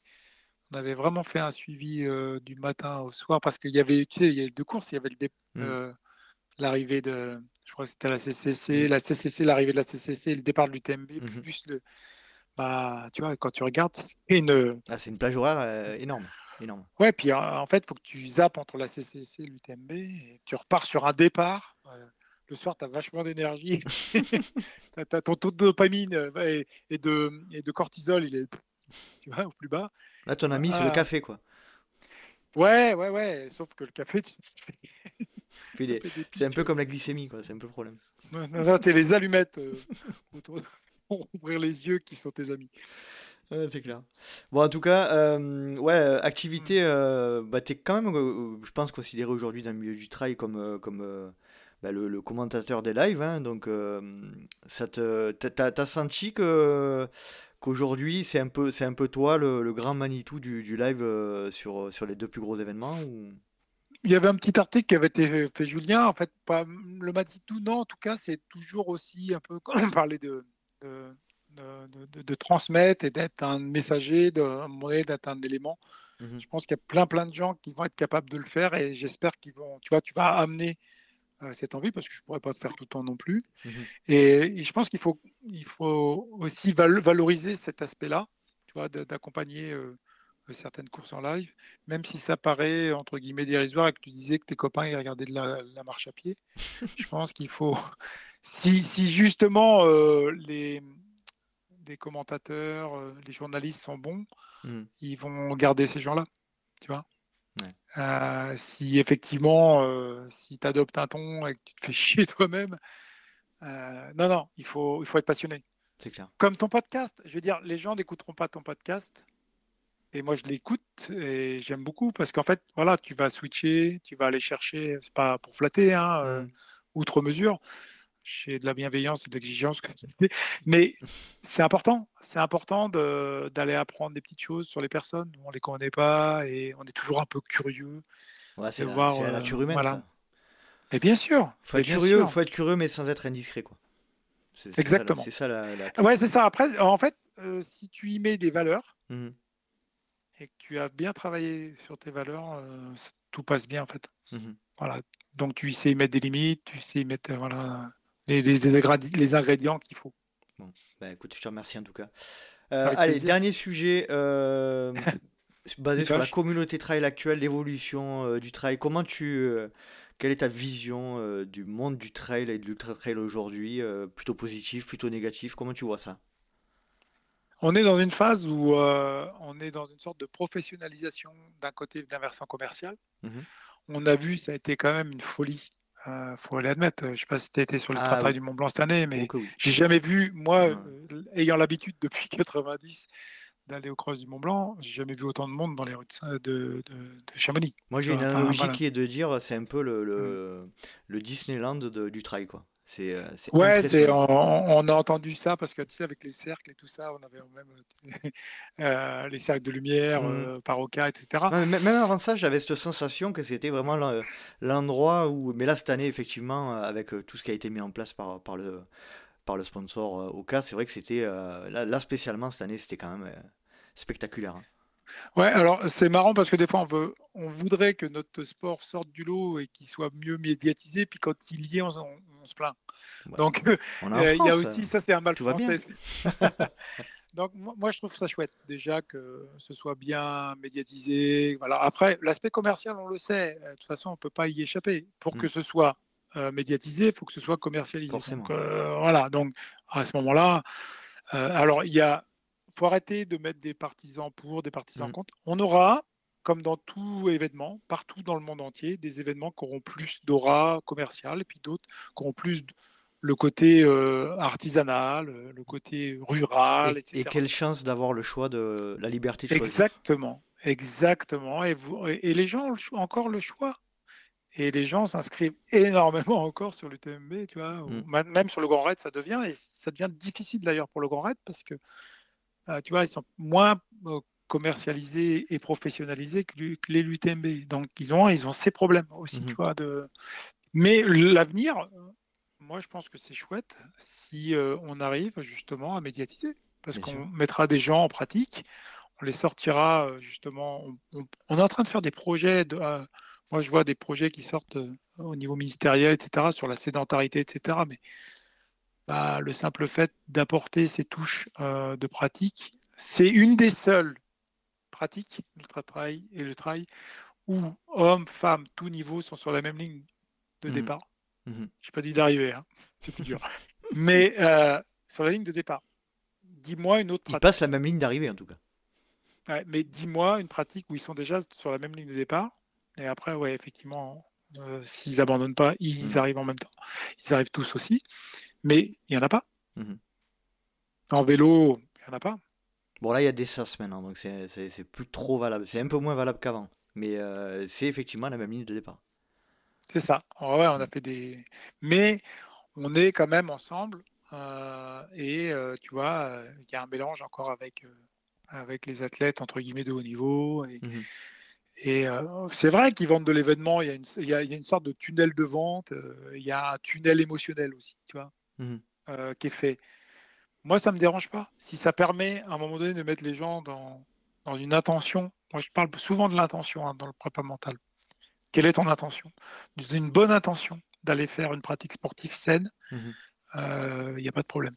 Mais c'est vrai qu'on est encore, tu vois, confronté à ces affaires éventuellement de dopage, de triche, de machin, mais il y en aura toujours, il y en a toujours eu, C'est clair. partout.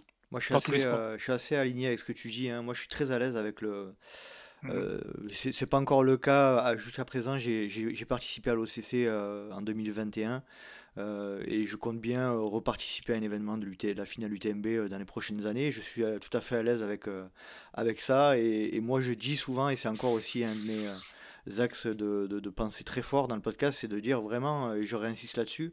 on a la chance de pouvoir choisir ce qu'on a envie de faire et de quel, type de, de- d'événement on a envie de, de prendre part. Et ça, c'est, ça n'a pas de prix. Euh, ça n'a pas de prix. C'est, euh, je- Bien sûr, on, dit, on disait tout à l'heure, euh, on, on avait plusieurs sortes de personnalités possibles, hédonistes, euh, enfin Mhm. voilà. Euh, le performeur, peut-être qu'il tu vois, il va être un peu plus attiré peut-être par l'UTMB, par le côté, tu vois. euh, c'est du rêve pour lui, de la Mhm. performance, de venir sur l'UTMB, une des courses de l'UTMB, c'est du rêve. Mais pourquoi ne pas lui laisser cette possibilité de rêver à un moment donné? Et après, bah, c'est ça, c'est le mal français, c'est que derrière, et, euh, on critique, il fait beaucoup d'argent. bah, mais, euh, mais pourquoi tu te soucies ça? Ess- Essaye d'avoir un état de conscience différent. euh, regarde surtout l'aspect sportif pour toi, puisque tu as accès, toi, on parlait du locus de contrôle interne, c'est Mhm. quoi? Tu contrôles quoi? Au moins ton sport. Bah, tu n'as pas besoin d'avoir un avis sur tout. En Mhm. France, on va avoir un avis sur tout. Tu vois ce que je veux dire? Et on Mhm. peut avoir raison sur tout. Bah non, excuse-moi, mais voilà, euh, il y a des gens qui ont besoin d'a- d'aller faire ce genre de compétition, qui sont heureux de la faire, bah tant mieux. Et puis surtout, euh, surtout euh, ça, comme tu le disais tout à l'heure, ça, ça amène aussi, euh, ça, ça développe notre sport. C'est, indéniable. Quand, quand tu, quand tu mets euh, l'événement sur, sur la chaîne L'équipe 21 euh, en pleine journée pour la première fois de l'histoire du sport, à un moment donné, la- les preuves sont là que sans, sans UTMB, il n'y aurait, pas eu, y aurait pas eu cette mise en avant. Quoi. C'est ça, et tu vois, sous couvert que la nature, on va dans la nature, alors ça y est, euh, tu vois, c'est comme si euh, c'était euh, bien ou mal, tu vois. Enfin, Mhm. non, mais la nature, elle, elle s'en fout. Elle, enfin, tu peux aller courir en nature à l'entraînement, tu, tu vois ce que je veux dire, enfin, Mhm. quelque part. Tu vas rechercher quand même beaucoup de liens sociaux. Sinon, tu ne ferais pas de la compétition. Euh, C'est d'abord ça, ce sentiment d'appartenance, le travail. C'est une grande équipe, une grande famille. Parce qu'en fait, tu pourrais très bien le faire tout seul. Tu peux aller très bien aller faire le tour du Mont Blanc, te mettre des étapes. Bon, après, tu n'auras pas forcément un ravitaillement. Mais au-delà de ça, on peut très bien faire comme on disait possible. tout à l'heure. Voilà. Mais qu'est-ce qu'on vient chercher? On vient chercher, euh, tu vois, cette communion euh, collective. Euh. Ouais, c'est ça. Une- même une communion, je pense. Tu vois, il y a une communion émotionnelle. Et on l'a bien vu. L'arrivée du travail du Mont Blanc, c'est un tunnel émotionnel. hein. Bah, ceux qui, ceux qui n'ont pas vu euh, le départ, euh, après c'est un peu équivalent aussi au Grand Raid, hein, mais ceux qui moi je l'ai pas vu personnellement le départ du Grand Raid, mais ceux qui n'ont pas vu le, le départ du Grand Raid ou de, l'UTMB euh, peuvent pas forc- forcément comprendre ce que ça effectivement peut engendrer comme sentiment de, de effectivement d'appartenance et de, de communion à, un événement particulier et à part quoi. On peut pas le vivre tout seul, ça. Mm. C'est impossible, en effet, pour vivre ensemble aussi, avec des personnes. Et si nous, on, on- voilà, c'est un peu le, le- livre de Tadi qui dit et si nous, voilà, bah, tant mieux s'il y a des événements collectifs qui permettent d'amorcer des bonnes valeurs. Ok, il y aura un aspect toujours commercial. Il y aura, il y aura, forcément un aspect négatif sur, ça, sur des aspects euh, écologiques, etc. Sur l'environnement, mmh. sur... ouais, mais bon, si, moi je pense que le, le travail, la pratique du travail, pour terminer, hein, c'est un vrai nudge. Un vrai? C'est du nudging. Un vrai nudge. Le nudging, mmh c'est de pouvoir changer ses comportements sans s'en apercevoir. Ça, c'est dans la prépa C'est-à-dire que en faisant du travail, en fait, tu vas changer. Mmh tu es obligé de changer un peu tes comportements quand même. Après, il y en a qui sont très performants, c'est vrai, il faut s'acheter tout le matos. Mais quand même, quand même, tu es quand même un peu amené à réfléchir euh, ce qui se passe dans la nature, euh, ce que tu fais avec, etc. Il y a deux exemples. De nudge. Il y a deux, effectivement, c'est très juste. Il y a deux exemples. C'est euh, euh, le, avant, quand tu allais, euh, toi tu peux le dire, hein, parce que tu as, vécu ça aussi, quand tu allais mmh. dans des courses euh, sur route ou etc., et que tu. Clairement, tout, personne n'en avait rien à foutre de, jeter des trucs par terre, et c'était c'était n'importe quoi. Et même dans le début du trail, c'était comme ça.